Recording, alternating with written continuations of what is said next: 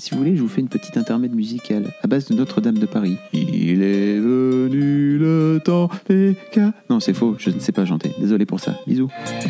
Bienvenue sur Nouvelle École, le podcast pour sortir des sentiers battus où je vais à la rencontre de gens passionnés au parcours atypique. Cette semaine, j'accueille Fabrice Florent. Fabrice est le fondateur de Mademoiselle, un magazine féminin, sociétal et culturel pour les jeunes femmes qu'il a lancé en 2005. 13 ans plus tard, Mademoiselle est un média établi, une référence de la presse féminine via lequel ont éclos de nombreux talents. Certaines sont d'ailleurs passées sur Nouvelle École. Je voulais lui poser la question qui fâche. Que fait un grand chauve à la tête d'un média féminin?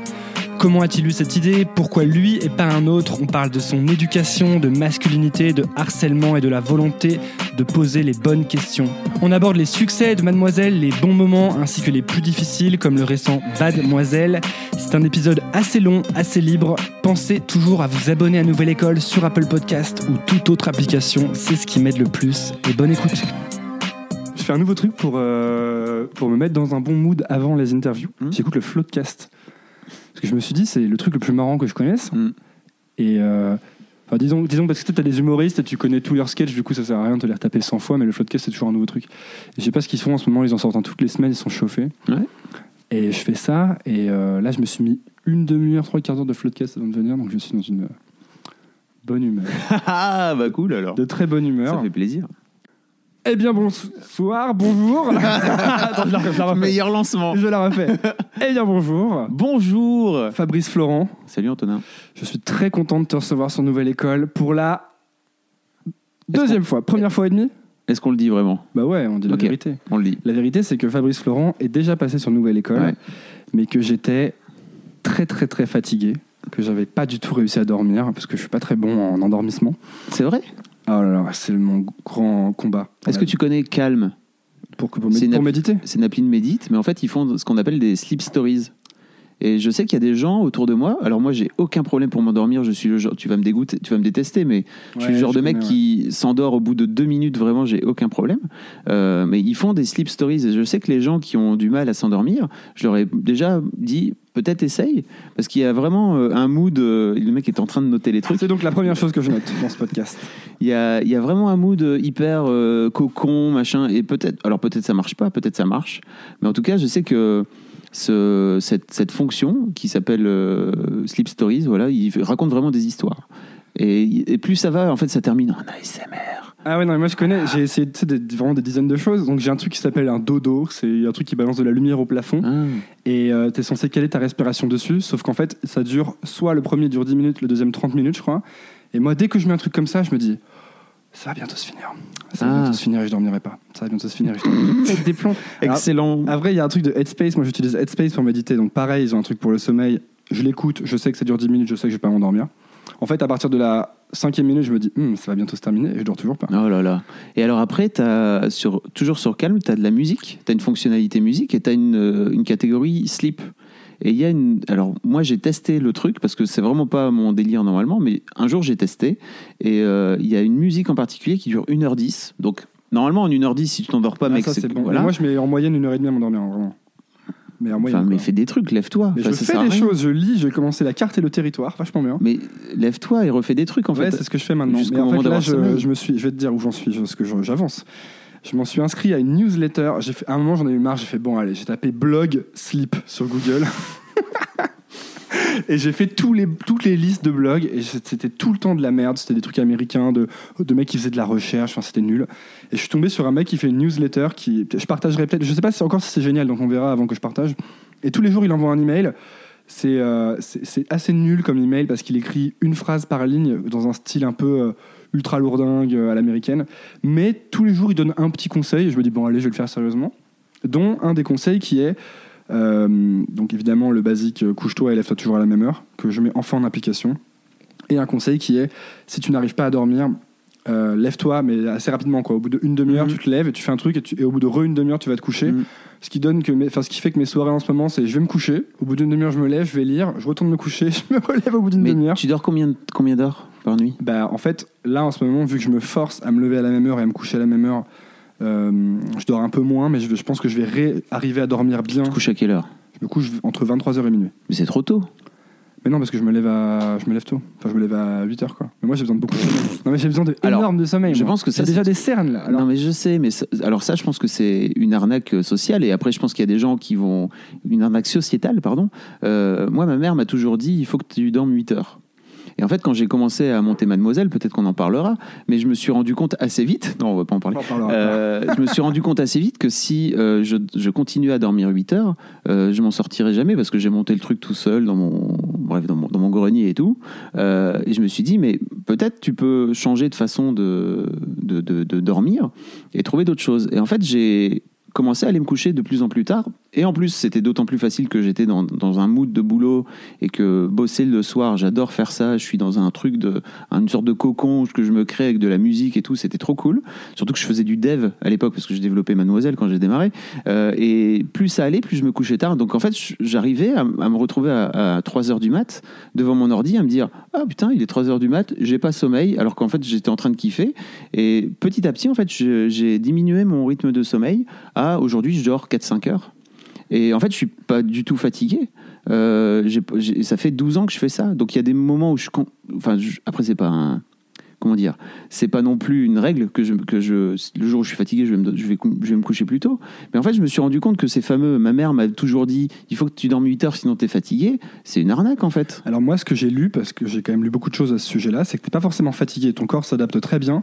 En revanche, tu payes un prix assez fort sur le long terme. En Je pense de que je vais mourir euh, Ouais, il y l'année a des prochaine. chances que tu. Ok. Il est possible qu'il t'arrive des choses. C'est chaud. En revanche, ce que, j'ai appris à faire, c'est des power naps. C'est-à-dire que j'ai appris à, à dormir en deux minutes et je dors un quart d'heure, 20 minutes. Peut-être que ton corps est en manque de sommeil et que c'est pour ça que tu t'endors facilement. Simplement, quand. euh, non, non, toujours. Je me suis toujours endormi super facilement, même Ah oui, quand je vrai, dormais mes vrai. fameuses 8 heures de con, quoi. Tu vois. Enfin bref. Bon, alors, je, je vais t'écouter. À partir de demain, je vais passer à 7 heures. Et nous verrons. Et si ça me fonctionne, si je dors mieux, je t'en reparlerai. Mais tu te, couches, tu te couches trop tôt pour moi. C'est-à-dire que si, si tu Je me, couche pas. parce que je, me couche en- euh, je me couche pour 8 heures en fait. J'essaie de dormir 8 heures. Oui, mais si tu n'arrives pas à t'endormir.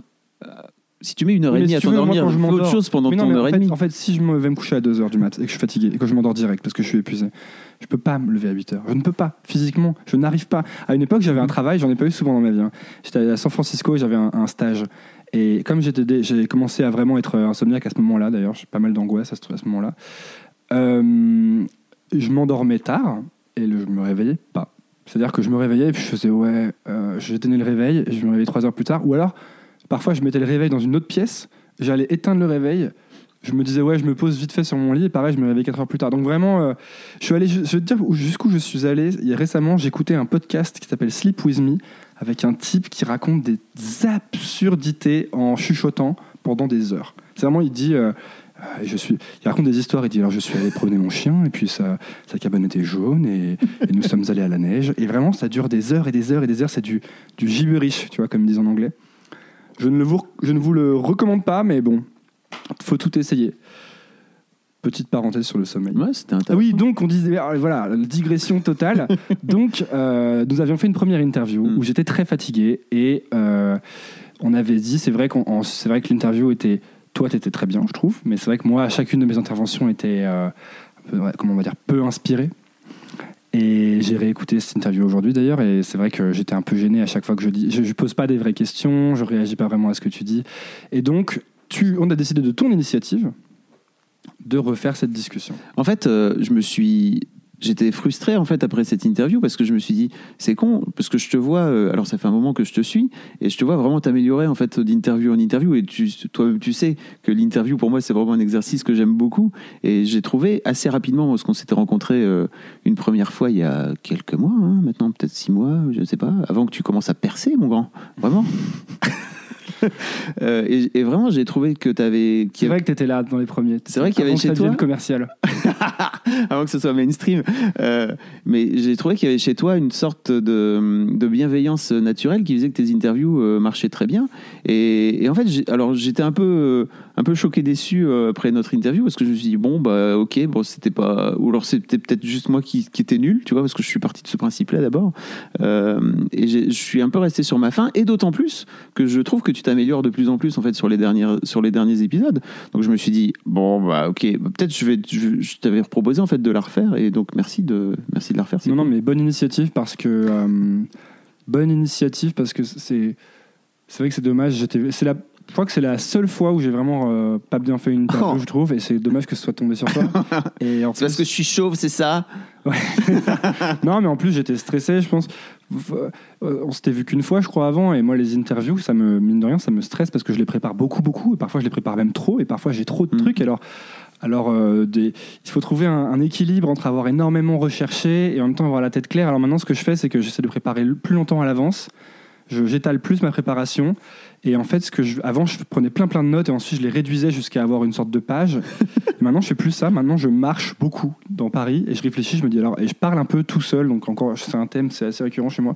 Et je parle tout seul et je dis bon alors, euh, par exemple, je dis bon alors Fabrice Florent. euh, Qu'est-ce qui est intéressant? Qu'est-ce qu'il y a de Qu'est-ce qu'il a à creuser chez lui? Qu'est-ce qui... J'imagine des questions et des discussions et ensuite dans ma tête je crée des thèmes et je dis ok donc on va aborder ces thèmes et même plus récemment un nouveau truc. C'est le début de l'interview méga long mais bon c'est cool. Euh, plus récemment un nouveau truc avec euh, Raphaël Descraques qui sortira donc avant toi donc je peux le dire. C'est que je me suis dit parfois j'ai l'impression de pas réussir des interviews parce que j'ai l'impression que soit elle est trop elle est trop pour moi cette interview soit elle est trop pour les autres et je m'y retrouve pas assez. Je pense qu'il faut qu'il y ait un mix. Mhm, Je suis d'accord. Il faut que euh, ça serve aux gens qui écoutent. Et en même temps, il faut que moi j'ai envie de la faire, que j'ai des trucs à apprendre. Sinon, bah, je suis juste en train de faire un boulot et ça devient moins. Ouais, je comprends. Et Raphaël Descraques, je me suis dit, ok, on va organiser ça comme ça. On va commencer par ce qui est important, je pense, pour les gens qui écoutent. Comme ça, direct, ben, on accroche les gens et puis ça permet de lui, ça, il est plus à l'aise. Puisque forcément, moi, ce que je vais vouloir savoir, c'est des choses qui sont plus perso Mhm. parce que je le connais mieux que les gens qui écoutent.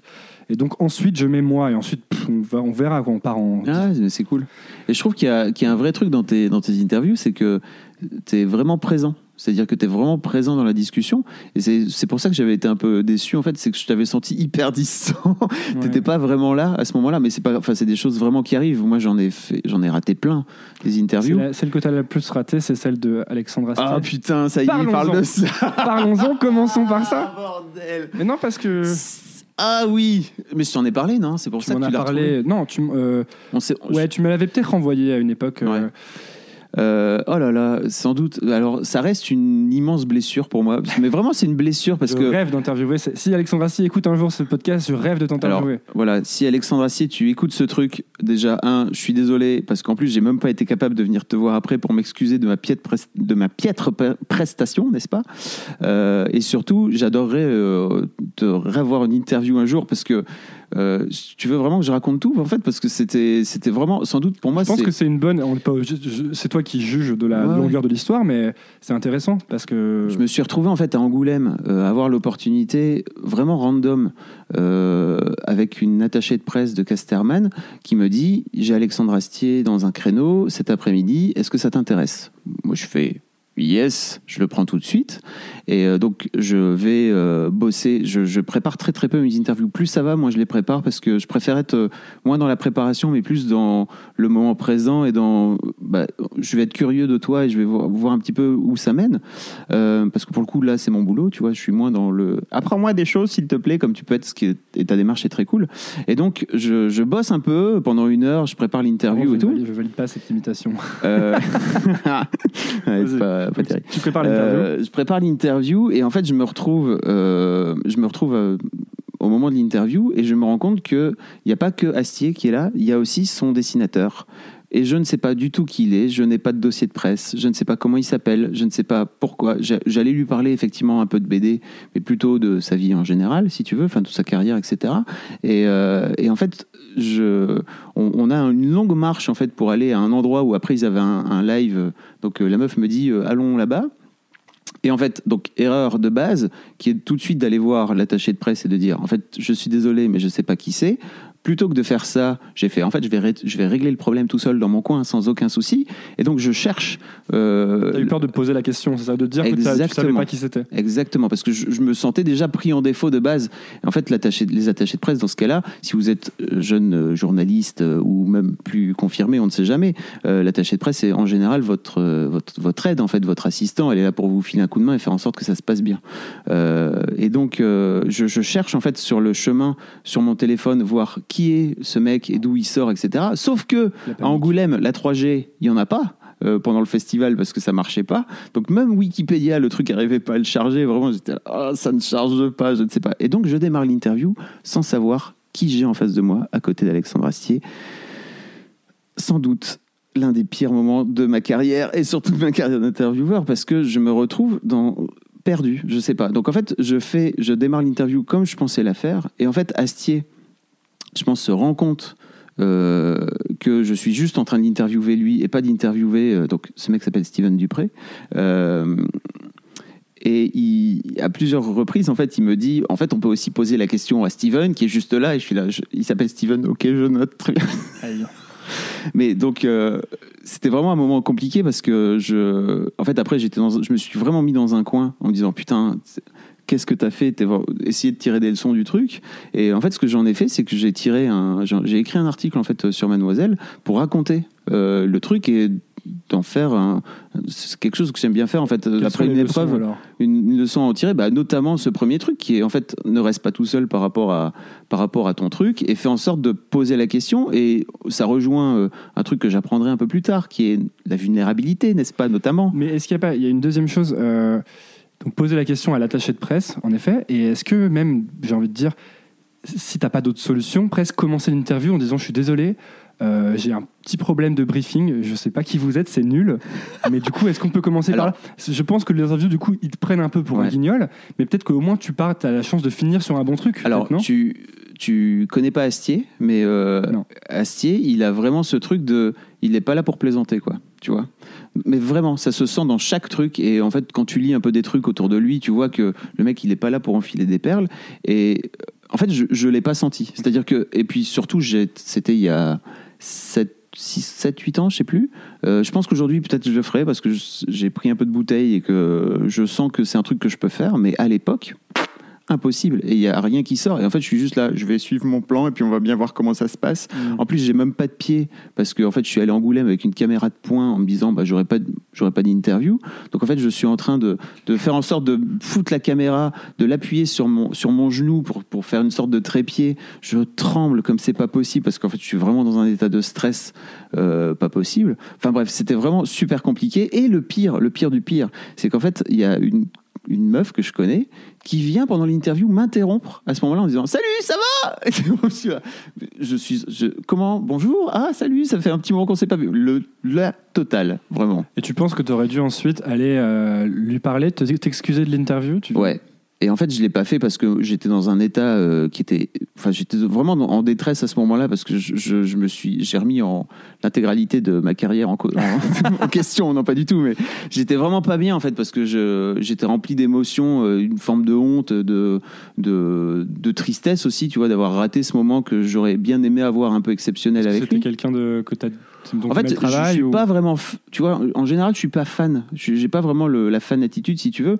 Mais pour moi, Astier, il y a vraiment un vrai truc où euh, le personnage est suffisamment intéressant pour pouvoir en tirer une interview qui vaut la peine, quoi. Et je trouve qu'en plus que l'interview que j'avais couchée sur le papier, vraiment, elle était cool. Euh, bah bon, euh, au final, au final, j'ai jamais vraiment fait comme j'aurais, comme j'aurais aimé la faire, quoi. Il y a un autre truc que tu fais assez bien. On va, je, sais pas, je te pose des questions sur le sur l'interview parce que ça m'intéresse. Ouais. Il y a un autre truc que tu fais souvent quand même, c'est que tu arrives souvent à faire pleurer les gens dans tes interviews. Ah ouais? Fabrice Florent. Ouais, grave. Mais quand ça? Bah il y a Marion Séclin. Ouais. a- Marion, c'est un peu particulier aussi. C'est une interview un peu. C'est une interview un peu particulière. Il y en a, il y en a d'autres. J'ai pas tous les. euh, Je fais pleurer souvent les gens? bah, je trouve qu'en tout cas, tu arrives en tout cas à les rendre assez émotifs. Ah, ouais. Ah bah, ouais, il y a même. euh, non, je sais plus. Attends, bon, je, je- je retrouverai les références. très professionnel. Mais euh, est-ce que, tu, est que tu fais un effort conscient pour euh, créer une sorte de, d'émotion chez la personne ou un. Non? Non, non. En fait, moi, je suis vraiment pas dans un truc de. Je veux en- faire en sorte de te faire pleurer. Euh, moi, je veux juste faire en sorte de passer un bon moment avec toi. Mm. Et, euh, et en fait, euh, je pense que si je veux passer. Comment dire? Pour moi, le truc de base, c'est je vais t'écouter, tu vas me raconter des trucs, je vais te poser des questions. C'est déjà suffisamment compliqué qu'on te pose des questions et que tu te retrouves, toi, dans la, dans la position euh, de l'interviewer.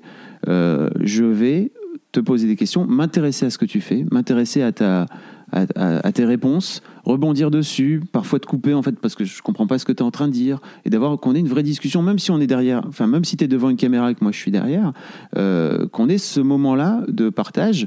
C'est pour ça aussi que j'écris quasiment jamais, enfin j'écris pas mes questions en fait parce que il m'arrive de merder, il m'arrive de de pédaler un peu dans, dans, dans la smoule et de faire putain merde j'avais une question attends bouge pas. Alors contrairement à toi je la coupe.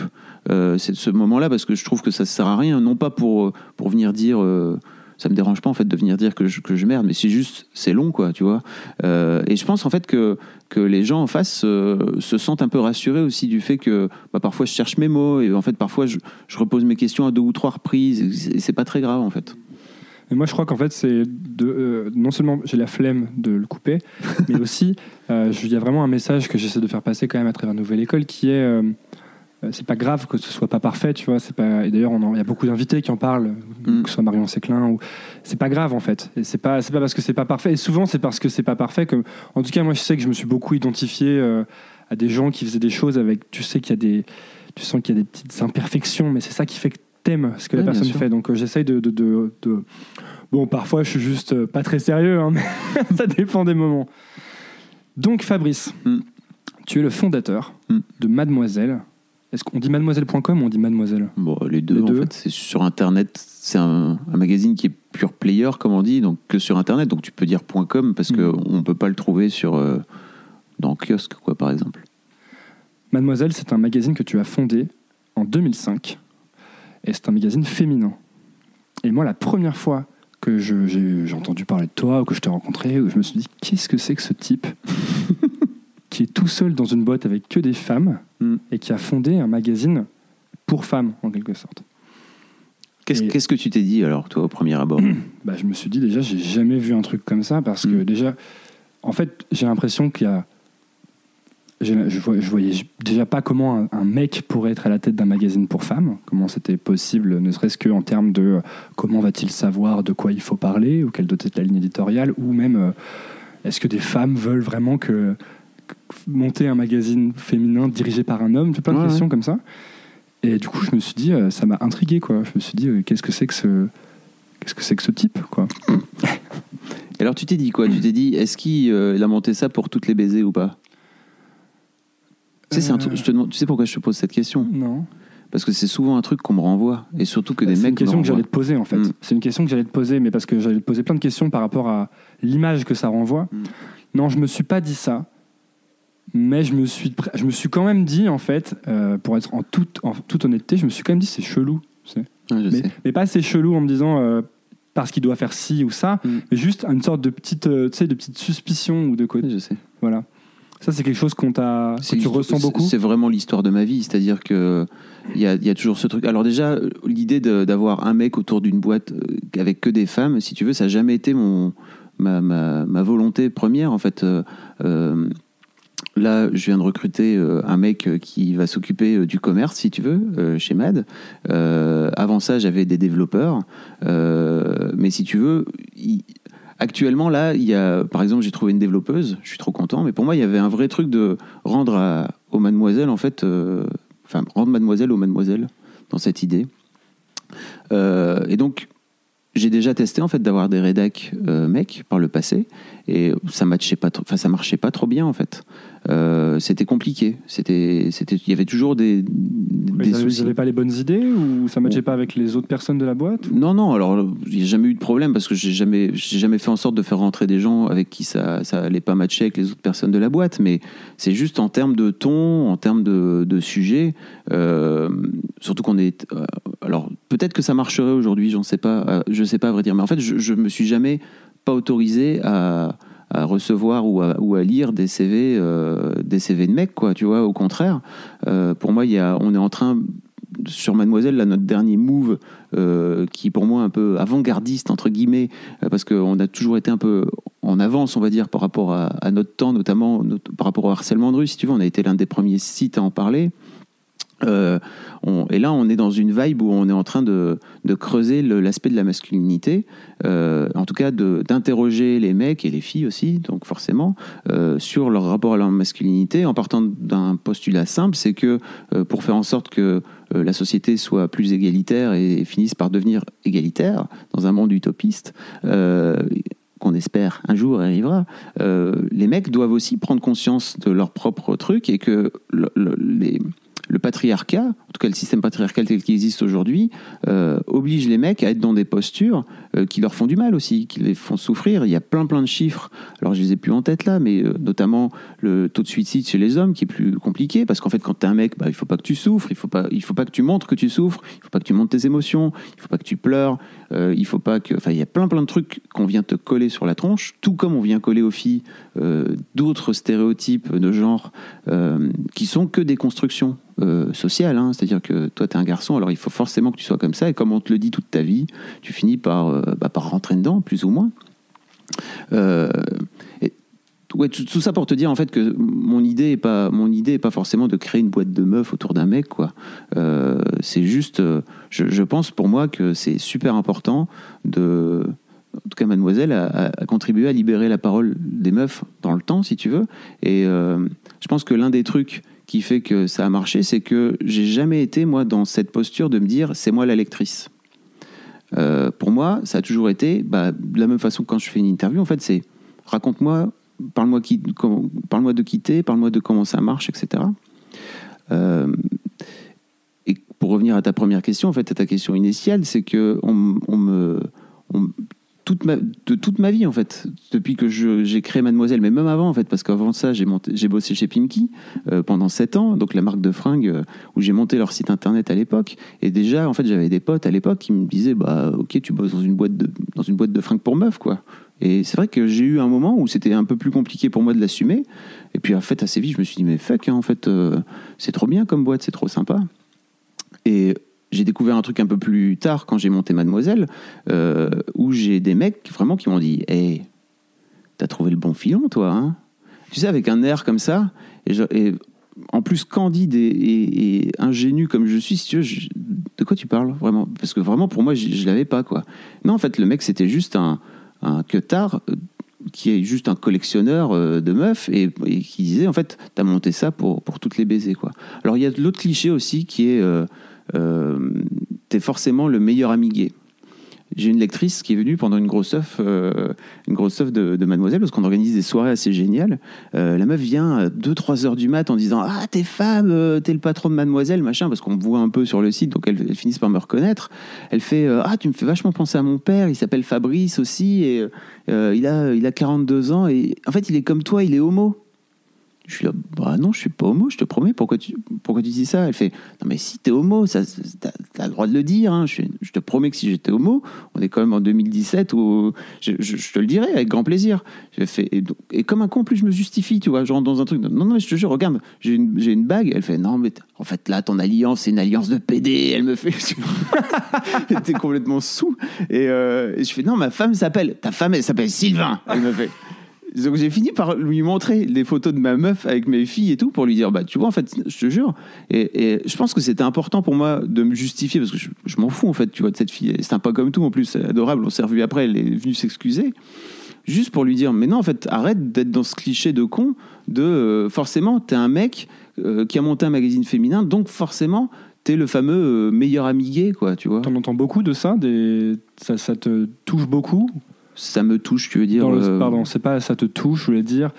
Est-ce que tu entends beaucoup ce genre de remarques Ouais, tu interagis beaucoup avec ce genre de remarques Il y a toujours cette histoire de harem euh, qui revient, qui me fatigue un petit peu, quoi, tu vois, parce que euh, sous prétexte que tu es un mec, forcément, il y a, qui pour moi en plus c'est tellement dégradante pour, pour, les, pour les membres de l'équipe, pour les meufs de l'équipe qui sont des gonzesses toutes plus brillantes, qui sont des filles toutes plus brillantes les unes que les autres qui sont euh, qui, sont des qui, ont toutes des personnalités géniales. Et pour moi il y a un vrai truc de bah forcément tu les t'es un mec donc tu les domines. C'est tellement dégradant pour elles je trouve en plus. C'est dingue quoi.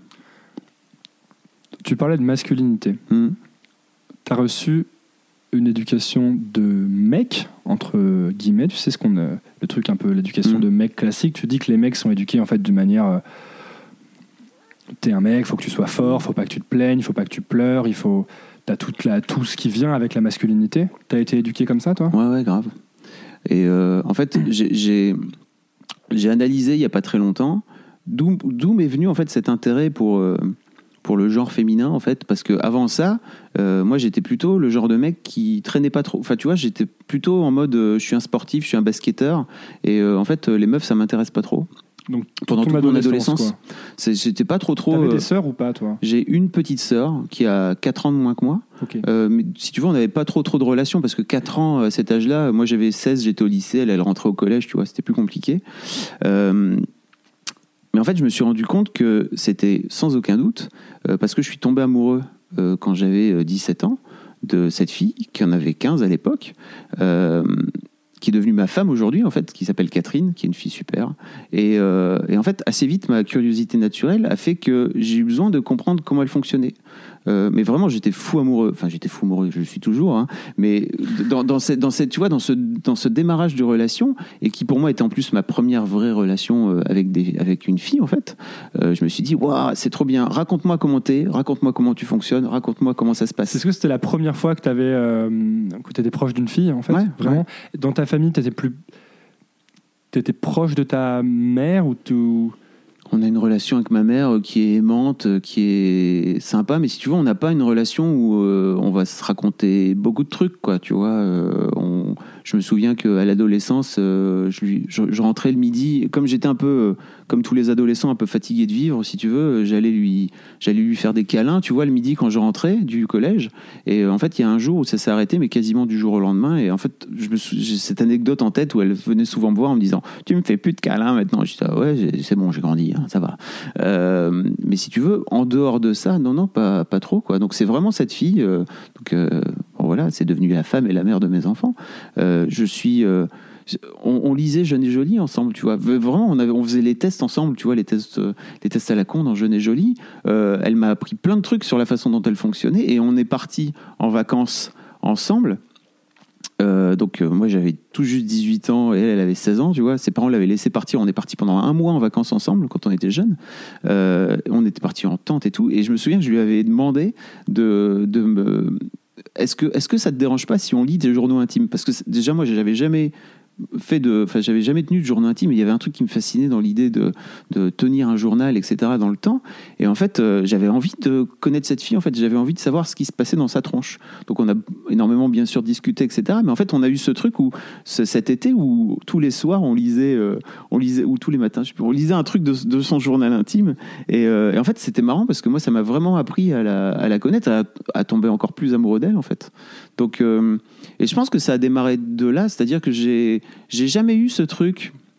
Et euh, il y a une super, peut-être que tu pourras linker, mais il y a eu un super segment euh, dans la dernière nuit originale au mois d'octobre euh, sur euh, MeToo qui était tenu par Clémence et par Marie qui sont des membres de l'équipe de Mademoiselle. Et il y a Chloé Volmerlo dedans qui est, une, qui est une photographe aussi qui est super, qui racontait qu'elle, elle est belle-mère de, de deux ados. Elle racontait qu'en fait, son, son mec, donc le, le père de ses ados, avait toujours élevé ses deux fistons comme en fait, c'est pas, des- pas juste des filles, c'est des êtres humains. Et c'est pas l'autre. Tu vois, il y a ce Attends, truc. attends, c'est deux garçons. C'est deux garçons. T'as dit c'est pas juste des filles, c'est des êtres humains. D'élever les, d'élever les garçons dans la représentation des filles Ah, qui sont. En fait, c'est pas juste des filles. Parce que tu sais, la pop culture, c'est Raphaël Descraques qui dit ça d'ailleurs euh, dans le truc, et qui dit en fait la- la- les films ne nous aident pas. C'est-à-dire que les films, ils appuient surtout sur les différences qu'il peut y avoir entre filles et garçons, et beaucoup moins sur les ressemblances. Mm. Et donc il y a ce truc de c'est les autres, tu sais, c'est l'autre, on les connaît pas, on sait pas trop comment ça marche, on sait, elles parlent bizarre, et euh, et- et il y a beaucoup ce truc-là, tu vois, entre mecs et filles. En tout cas, à la- à l'adolescence. Et en fait, ça, per- ça se perpétue plus tard, parce qu'il y a un vrai truc de on se comprend pas, les hommes viennent de Mars, les, les, femmes Ouais, de Vénus, Une toutes ces fois que le fossé est creusé, je pense que ça demande de vrais, de, de vrais efforts de le remplir. Et moi, je, je pense que pas mal de mes déboires euh, amoureux Mm. euh, ont existé parce qu'il y avait une, une incompréhension totale et puis un manque de connaissances énorme. Quoi. Moi, j'apprenais, tu apprends sur le tas, en même temps, vu que tout- avec tout ce qu'on t'a appris, puis une sorte de pudeur un peu qui s'est installée, ou la peur de se livrer, où t'as pas vraiment envie de montrer ta vulnérabilité à la personne, parce qu'il Mhm. faut que tu sois un mec, et du coup, tu crées juste une, une non-communication, et qui forcément, à un moment, puisque tu- les personnes ne se comprennent, ça marche pas, quoi. Ah ouais. ça communique pas. Je, je t'avoue que je sais pas tout ça parce que nous, vraiment, on s'est rencontrés quand on avait 15 et 17. Et donc, on a vraiment grandi ensemble. Et euh, moi, à l'époque, Tu as eu une éducation, en fait, euh, tôt, quoi, de ça. Par euh, grâce à elle en fait c'est à dire que j'ai mais c'était juste une forme de curiosité très saine en fait de raconte-moi qui tu es et comment tu fonctionnes et qui m'a euh, alors c'était c'était le premier truc vers euh, waouh en fait les les filles, c'est cool en fait. C'est pas juste. Tu sais, j'ai jamais eu ce truc. J'avais des copains, ils, ils maltraitaient euh, leurs meufs. euh, Mais pourquoi t'avais pas ce truc alors, tu penses? Mais je sais pas, parce qu'en fait, pour moi, c'était c'était juste. Pour moi, c'était juste des êtres humains, en fait. C'est-à-dire que j'avais, je suis jamais tombé dans ce panneau de. euh, en fait, c'est des filles, alors elles sont nulles, alors on les comprend pas. Pour moi, c'était juste, bah, en fait, raconte-moi qui t'es. Et donc, ma première relation avec, avec cette. euh, avec, on va dire, le genre féminin en général, c'était cette fille. Et pour moi, c'était juste. Tu es une personne, tu es une personne comme une autre. En fait, je suis amoureux de toi et j'ai envie de, de te comprendre et de te connaître. Et donc, on a beaucoup échangé au départ. Vraiment, on a énormément causé. On continue toujours à causer, bien sûr. Mais et, et elle, elle, euh, elle réagissait comment à ça? Est-ce que en ouverture totale, Ouais. vraiment. En ouverture totale, bah, elle, elle- donc sa fameux, elle- on a fini par, euh, elle m'a dit, ok les journaux intimes, let's go. Donc en fait, euh, c'est la, la nudité la plus totale. Je, je me livre à toi et c'est cool, quoi. Parce que est-ce que c'est pas aussi ça, un- comment dire, une, une bonne rencontre? Parce que moi, je pense pas. J'ai été dans quelques relations et je suis pas convaincu que si j'avais dit à certaines des filles avec qui j'ai été, euh, fais-moi lire ton journal intime, elles me. Et tu sais pas? Non, je ne sais pas. En tu effet. peux, euh, À quel moment ça, le fait de poser cette question-là euh, change la nature de la, de la relation? Sans doute de manière énorme, quoi. Non, mais c'est la même chose que ce que- ça n'a rien à voir. Mais je vais faire un lien quand même. C'est on disait un truc sur Astier, le fait de Mm. poser les questions. Exactement. Alors, je suis assez d'accord. En fait, euh, souvent on a peur de poser des questions parce que on a- on- si on montre qu'on ne sait pas, on se dit qu'on est con, on est nul. Et je vais te raconter une autre histoire. Je, désolé, digression. Ah ouais, J'étais à une soirée il y, a deux, il y a deux jours. On regardait des courts-métrages avec euh, mon pote Léo, avec qui j'ai fait le court-métrage qu'on a fait récemment. Votez pour lui. Oui, votez pour nous. Les, les résultats sont bientôt. Ça sera déjà terminé. Et, euh, et du coup, euh, je, je posais plein de questions à ces gens du, du- du milieu du, du ciné, qui en fait est un milieu qui m'intéresse un peu quand même, euh, la création audiovisuelle. Et bien, une fille, à un moment, qui, euh, qui dit un truc à Léo dans l'oreille, euh, et qui rigole, et je lui dis, mais qu'est-ce que tu dis? Et en fait, elle se foutait un peu de ma gueule, parce qu'elle me dit, oui, tu poses plein de questions, t'es vraiment nouveau dans le... Ah, t'es vraiment nouveau euh, dans l'industrie, euh, ça se voit que t'es un... Et puis je lui dis, bah oui, je pose des questions, et quel est le problème? Et en fait, là, elle était un peu mal à l'aise, parce qu'elle s'est rendue compte que bah, je posais juste des questions parce que c'est vrai que j'y connais rien. Il faut bien que je pose des questions, sinon. Et tu sais, il y, a une- il y a une sorte du coup de, de malaise, quoi. Les gens osent pas poser des questions parce que se disent, mais là, je suis avec tous ces gens dans cette pièce qui font tous du cinéma, je peux pas poser des questions, sinon je passe pour un con parce qu'ils connaissent tous et il faut pas que je montre que je connais pas. Et c'est là le point de départ, quoi, qui fait qu'en fait, on va jamais rien apprendre et on va jamais avancer, tu vois. Donc ça rejoint le fait de doser, bah, du coup, même avec euh, dans ta relation, le, fait, le point de départ, c'est là, c'est quand tu poses la question, tu dis, bah vas-y, qu'est-ce que tu fais, pourquoi tu le fais, etc. Est-ce que tes potes, à l'époque, tu leur disais que tu faisais ça? Hmm, je t'avoue que je sais pas déjà parce qu'il y, y a vachement longtemps. Euh, mais euh, non, je pense pas en fait. Parce que moi, j'étais plutôt déjà euh, un peu à leur dire Mais pourquoi tu lui parles mal comme ça? Et notamment, bah, ma, copine de l'époque, donc ma, femme aujourd'hui, elle est sortie. En fait, moi, ce qui m'a touché chez elle, en fait, c'est qu'elle est sortie avec un, avec un de mes potes qui l'a bolossé, vraiment. C'est-à-dire que tous les Avant matins. que vous sortiez ensemble Ouais, juste avant qu'on sorte ensemble, pendant, pendant six mois. Et en fait, euh, il, vraiment, il lui parlait mal. Tous les matins, il lui parlait mal. Et moi, je, je, je je l'ai regardé. Je disais, mais c'est ouf, en fait, cette fille, elle est trop cool. Et toi, tu lui parles mal comme un con, quoi. Et, et donc, je lui avais même dit. Et puis, il était, oh non, mais ça va, ça lui plaît et tout. Et elle, elle disait rien. Je me suis dit, mais c'est ouf, en fait, parce que peut-être que si elle tombe sur un mec cool, par exemple moi, euh, en fait, peut-être que cette fille, elle pourrait être vraiment très. Enfin, tu vois, elle pourrait. Elle, elle mérite pas ça en plus. Il y avait un. C'est même pas de la. Enfin, c'est pas de l'apitoiement parce qu'en fait, euh, je suis très vite. Mais en fait, c'est ce qui a éveillé mon intérêt chez elle, c'est-à-dire, mais au nom de quoi tu te permets de te faire bolosser comme ça par un con et qu'en plus tu restes hyper cool, hyper joyeuse et en fait tu le rembarres un peu de temps en temps et, euh, et en fait ça lui fait un peu la bite euh, comme ça mais mais pour- pourquoi ce con il fait ça? Donc euh, assez vite en fait je suis parti dans un mode so- soyez cool avec vos copines. Enfin en tout cas j'ai cette sensation là peut-être que peut-être que c'est pas le cas je sais pas. Je ne me souviens plus. C'était il y a très longtemps. Tu avais déjà une, euh, quand même une assez grosse force de conviction, non? À ce moment-là? Parce que peut-être que moi, j'aurais vu ça et j'aurais rien dit justement parce que personne ne dit rien. Tu vois? Ou, si j'avais vu d'autres relations comme ça, je me serais dit, ouais, bah, c'est normal, y a, toutes les relations sont comme ça. Tu vois, et toi, tu avais déjà un truc qui avait cliqué? Tu sais, parce qu'en ce moment, bon, ben, euh, on parle beaucoup de ça, d'intervenir quand on voit une situation qui n'est pas, qui est pas normale, quand une fille se fait embêter, ou quand... et c'est, un peu dans l'air du temps. Mais ça l'était pas avant. Toi, pour toi, c'était déjà dans ta tête, quoi, je veux dire. Bah oui, alors je sais pas pourquoi, parce qu'en fait pour moi c'était juste, c'était juste un être humain et en fait c'était pas juste une fille, c'était pas une proie, c'était pas une cible, c'était Mm. pas une, une, une target ou je sais pas comment les mecs euh, appellent ça. Euh, c'était juste une personne en fait qui avait des trucs à raconter et, et une vie et en fait derrière euh, ce, ce joli visage euh, il y avait des, des histoires à raconter et des trucs à, des trucs à dire quoi. Donc t'es jamais rentré dans ces trucs de mecs qui étaient par exemple, euh, tu vas noter les filles sur 10, tu Ah, vas. mais non, tu vois. mais Ok, mais du coup, donc là, ça ma- me paraît hallucinant cette histoire. et là ma question arrive. Est-ce que on, qu'il n'y a pas eu des moments où tu t'es, as été ostracisé, où on t'a dit, euh, enfin tu vois, où on t'a fait payer le fait de pas rentrer dans ces trucs de gang un peu? En fait, euh, si, je pense au, départ, c'est-à-dire que j'avais, sans doute un. J'ai, j'ai très vite changé de pote, en fait. Euh, et ça, ça m'intéressait pas. C'est-à-dire que j'ai. Mon filtre, c'était, euh, en fait, euh, voilà comme je suis. En fait, si ça t'intéresse pas, c'est pas grave. Euh, et tu sais, j'ai souvent ce truc de, des gens qui me disent, tu fumes, machin. Non, moi, je fume pas. J'ai jamais fumé, en fait, parce que quand j'avais 13-14 ans, j'avais pas besoin d'avoir ce truc social qui était vas-y viens je vais faire comme tout le monde je vais fumer ce qui fait qu'aujourd'hui je fume pas et j'ai pas besoin de me faire chier pour arrêter de fumer quoi non non je, je, sais- pas je t'avoue que moi j'ai assez vite compris je me suis fait euh, pas mal euh, bon on rentre dans les détails de ma vie perso mais je me suis fait pas mal bolosser quand j'étais au collège Euh, vraiment harcelé de façon euh, assez euh, brutale par, des, par une bande de 4-5 mecs qui étaient mes potes. Mais donc, si tu veux, il y avait un truc de. Il y avait un truc de. Bah alors, j'étais le plus petit, en fait, à l'époque. Euh, et euh, il y avait un truc de. Ok, on se met tous contre lui, et en fait, euh, on va le tabasser, on va, le, on va lui foutre. euh, on va le foutre dans le champ, parce que j'ai vécu à la campagne et tout. Euh, et. Et en fait, il s'est passé un truc bizarre, c'est que.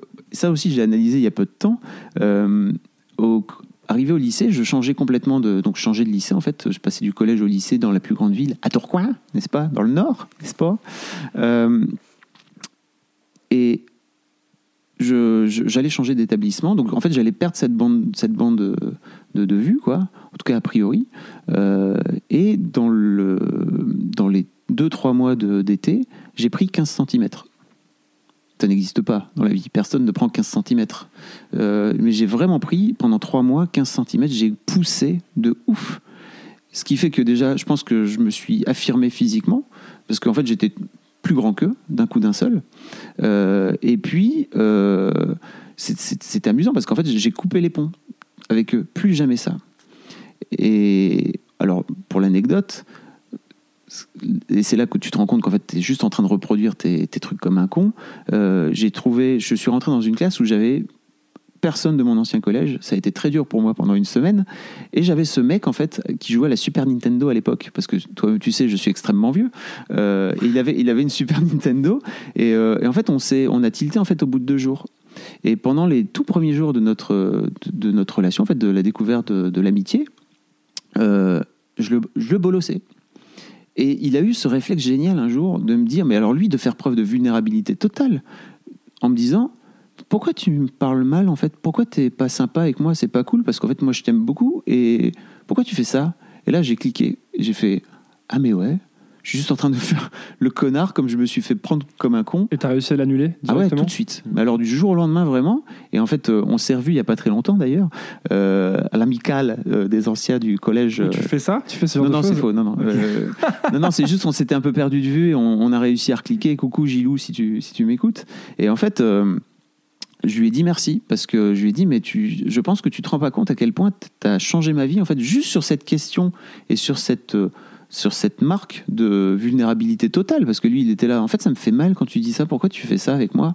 Je pense que lui, s'était pas fait harceler auparavant dans, sa, dans son collège. Et là, je me suis dit, ah, mais putain, t'es vraiment en train de juste être con comme tes potes, tes potes, entre guillemets, étaient cons avant toi, quoi. Est-ce que le fait d'être un peu euh, victimisé Mm. chez toi, ça a créé un genre de besoin de, Ah, de- protection, de protéger Ah non De protéger quoi? Bah, d'autres gens Euh, Ah, peut-être, je sais pas. En tout cas, ça crée un feu à l'intérieur. Euh, c'était pendant longtemps en fait ça a été un, un- un énorme fuel pour moi un moteur euh, de, de fou quoi Tu disais quoi? Bah en fait je vais c'était ridicule en plus parce que je sais pas ce que sont devenus ces mecs entre temps parce que j'ai pas trop j'ai même pas cherché leur leur trace sur Facebook je sais pas où ils sont Euh, mais en fait je me suis dit tu vas voir tu vas voir ce que tu vas voir tu vas voir ce que tu vas voir. Et, et en fait, j'avais vraiment un truc de, de dépassement de moi qui tournait autour de ça aussi, et qui tournait autour de bah, euh, je, vaux, plus que ça en fait, je vaux mieux que ça, et il n'est pas question que, il pas question que ces mecs-là aient le moindre, aient la moindre, euh, comment dire, emprise sur ma future vie. Ce qui est complètement faux en plus, parce que je- ça je le découvrirai beaucoup plus tard, mais j'ai réglé ça, euh, j'ai réglé ça- parce que c'était pas une façon de le régler, quoi, tu vois, c'était juste une façon de l'évacuer en disant on s'en bat les couilles, en fait je vais juste le combattre Comment tu l'as réglé? Euh, en thérapie. En thérapie plus Oui, tard. enfin, comme, beau- comme beaucoup. Hein. Ouais. Ouais, je, moi, moi j'ai vu un psy aussi. hein. Je sais pas si je l'ai déjà dit dans Nouvelle. En Oh, cas, exclusivité. coming out. J'ai vu, euh, pendant deux ans, j'ai arrêté de voir au bout d'un moment parce que je trouvais qu'on tournait un peu en rond. Quand j'en ai parlé au départ, j'ai eu des réactions familiales euh, du genre euh, c'est pour les fous, tu sais. Ah, bien sûr, c'est un en fait, euh, c'est le classique, quoi. Et du coup, je trouve ça terrible à quel point c'est les gens les plus proches de toi qui peuvent donner les conseils les plus, plus nocifs, tu sais. Et, et tu, tu projettes leur truc, quoi. Et, et, et j'y suis allé. Et Bravo. je trouve que ce n'est pas pour les fous. Je trouve que c'est bien l'inverse, en fait. De t'es fou, au vouloir, contraire. de vouloir se soigner, de vouloir se- s'améliorer. En tout cas, ça me paraît une démarche très saine. Tu te rends compte à quel point on prend soin de notre corps en allant chez le Toubib, euh, le trou de la Sécu, euh, en est témoin, n'est-ce pas? Et euh, en revanche, pour ce qui est de prendre soin de notre âme, euh, là, tout de suite, c'est pas possible, quoi. Alors Ouais. peut-être ça se démocratise, je sais pas, peut-être. Mais en tout cas, il y a dix ans, pour moi, euh, aller chez les, aller chez le psy, c'était pour les, c'était pour les fous, quoi. C'est intéressant que tu dises ça. C'est Marina Rollman, je crois, qui disait, il y a, elle était passée il y a quelques mois, il y a longtemps, mais qui disait euh, ce serait im- impensable de faire sa vie sans jamais soigner son âme, quoi, alors qu'on soigne le reste tout le temps. Et c'est vrai que c'est c'est absurde quand il pense. Et jusque-là, en fait, avant, avant que j'ai eu une urgence, dont on parlera peut-être après, euh, pour moi, c'était ouais, en fait, aller chez un psy, c'est cool, mais euh, ouais, ça va, j'irai. euh, Enfin, j'en ai pas besoin, quoi. Mais c'est tellement faux. On en a tous besoin. Et en fait, je compte mettre assez vite mes enfants, si elles le souhaitent en tout cas, euh, chez un psy pour leur expliquer. Je pense qu'elles ont vu de toute façon les, les bienfaits que ça a eu chez moi, euh, pour leur expliquer à quel point ça fait du bien de, de soigner l'âme, quoi. Et ouais, en fait, moi, je, je pense même, euh, par ex- je pense que tout le monde devrait essayer, parce qu'en fait, c'est juste un essai, quoi. Si t'aimes pas voir un psy, bah, t'es pas obligé de voir un psy. Mais c'est complètement con de dire non, j'y vais pas parce que, comme à chaque fois que tu dis non, je le fais pas parce que, en fait, y a- c'est c'est que des, c'est absurde de pas vouloir essayer. C'est comme euh, jamais aller voir un nouveau film parce que, enfin, je sais pas, Mm. parce que t'aimes bien le film que tu connais, tu vois. Et euh, voilà pour cette parenthèse sur les psys. Et donc, faut quand même qu'on parle de Mademoiselle un peu. Euh, et j'ai pas envie qu'on fasse toute l'histoire de Mademoiselle parce que tu en as déjà parlé. Puis, mais hum, du coup, c'est intéressant tout ce que tu dis sur le fait que tu sais que tu te sois fait bolosser, euh, ta relation avec ta femme, le fait que tu sois curieux là-dessus. Parce que quand je suis allé, grâce à ton invitation à la soirée Mademoiselle il y a quelques semaines, en fait, c'était la première fois que je voyais ça.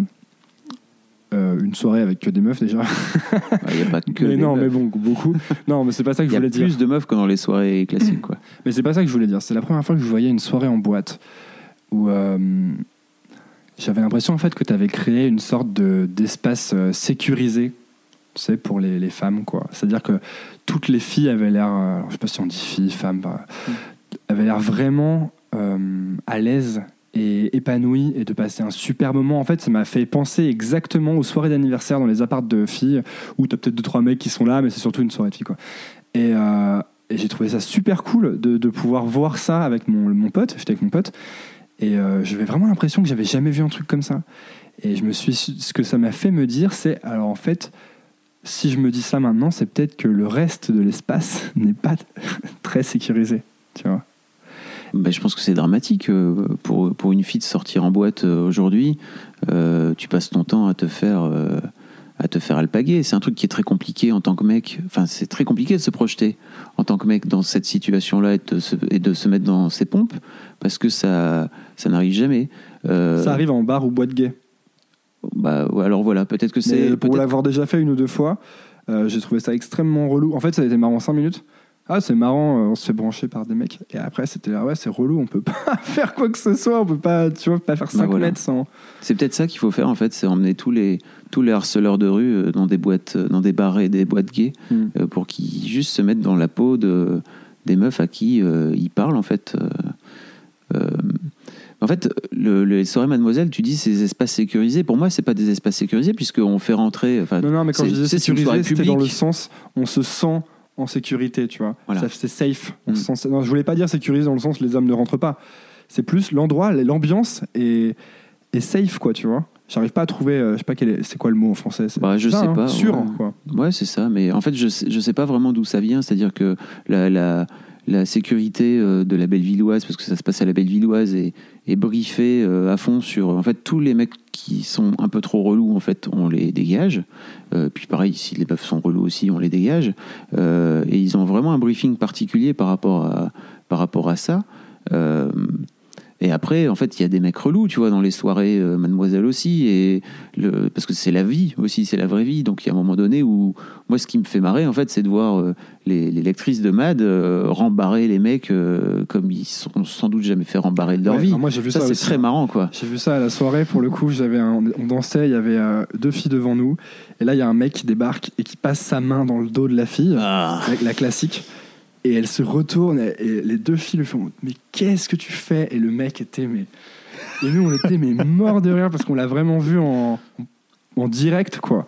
Et euh, c'était assez marrant, voilà, c'était un moment sympa de, de la soirée. Et en fait, je voulais te demander, parce que j'ai rencontré. euh, des, des- des- des filles récemment qui m'ont parlé de. Je leur ai parlé de Mademoiselle. Elles m'ont dit Ah ouais, Mademoiselle, ça a vraiment. euh, ça a changé notre vie, tu vois. Hmm. Et, euh, et en fait, je ressens vraiment comme l'impression que tu as, as réussi à créer un endroit un peu, euh, bah, ce que je disais, un peu sécurisé ou un peu euh, confortable, en tout cas pour, euh, pour les filles, les femmes.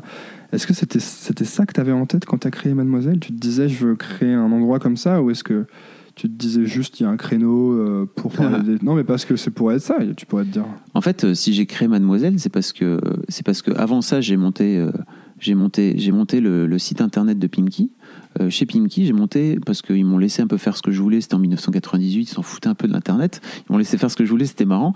Et j'ai fait un magazine pour les pour les, clients de Pimki en fait, Euh, un magazine plutôt pour les ados. Donc on va dire euh, 12-16 ans quoi. Et euh, en quittant Pimki, euh, j'avais envie de monter ma boîte moi. Enfin même en rentrant chez Pimki, j'avais déjà envie de monter ma boîte.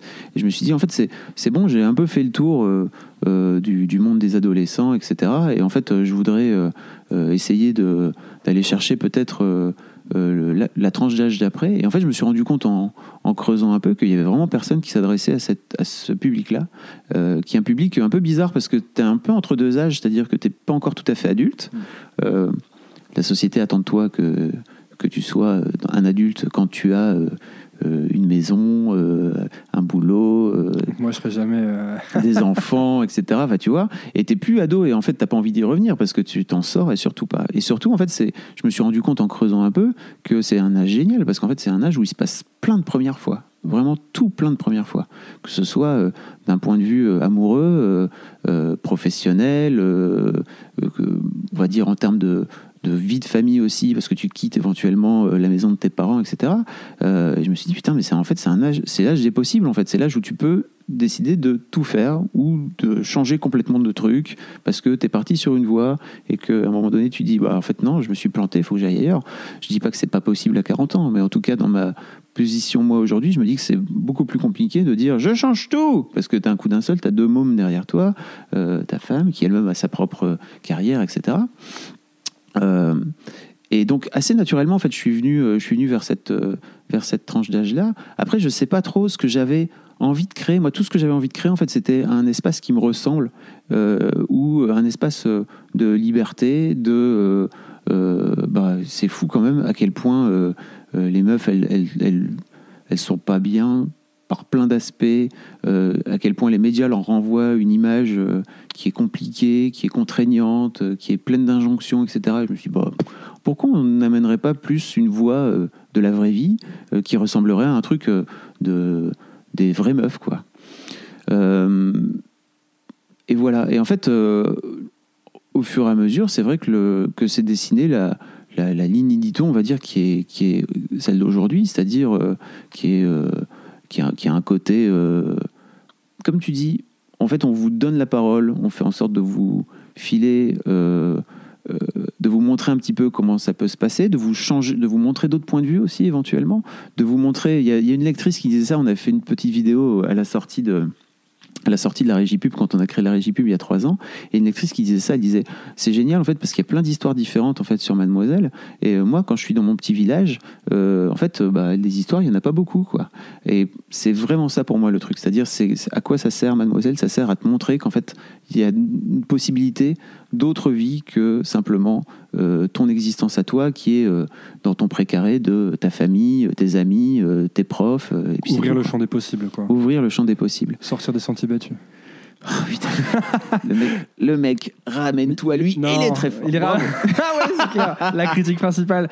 Il y a un deuxième truc, euh, en, en plus d'ouvrir le champ des possibles. euh, Alors j'oublie toujours le mot français pour dire ça, mais tu sais, c'est en anglais ils disent empowerment. tu sais. Non, nous, on l'a appelé ça empouvoirment sur Mademoiselle. On s'est fait moquer. Empouvoirment. Ouais. T'as vu, tu te moques aussi. Je te vois bien en train de te C'est moquer. complètement naze. Non, c'est Pardon. pas complètement naze en fait. Mais- Ce qui est dommage, c'est qu'il n'existe pas de mot Ah, il En pas français. Bon. pour dire empouvoirment. Empowerment, ça n'existe pas. Donc euh, nous, on s'est dit, comment on fait?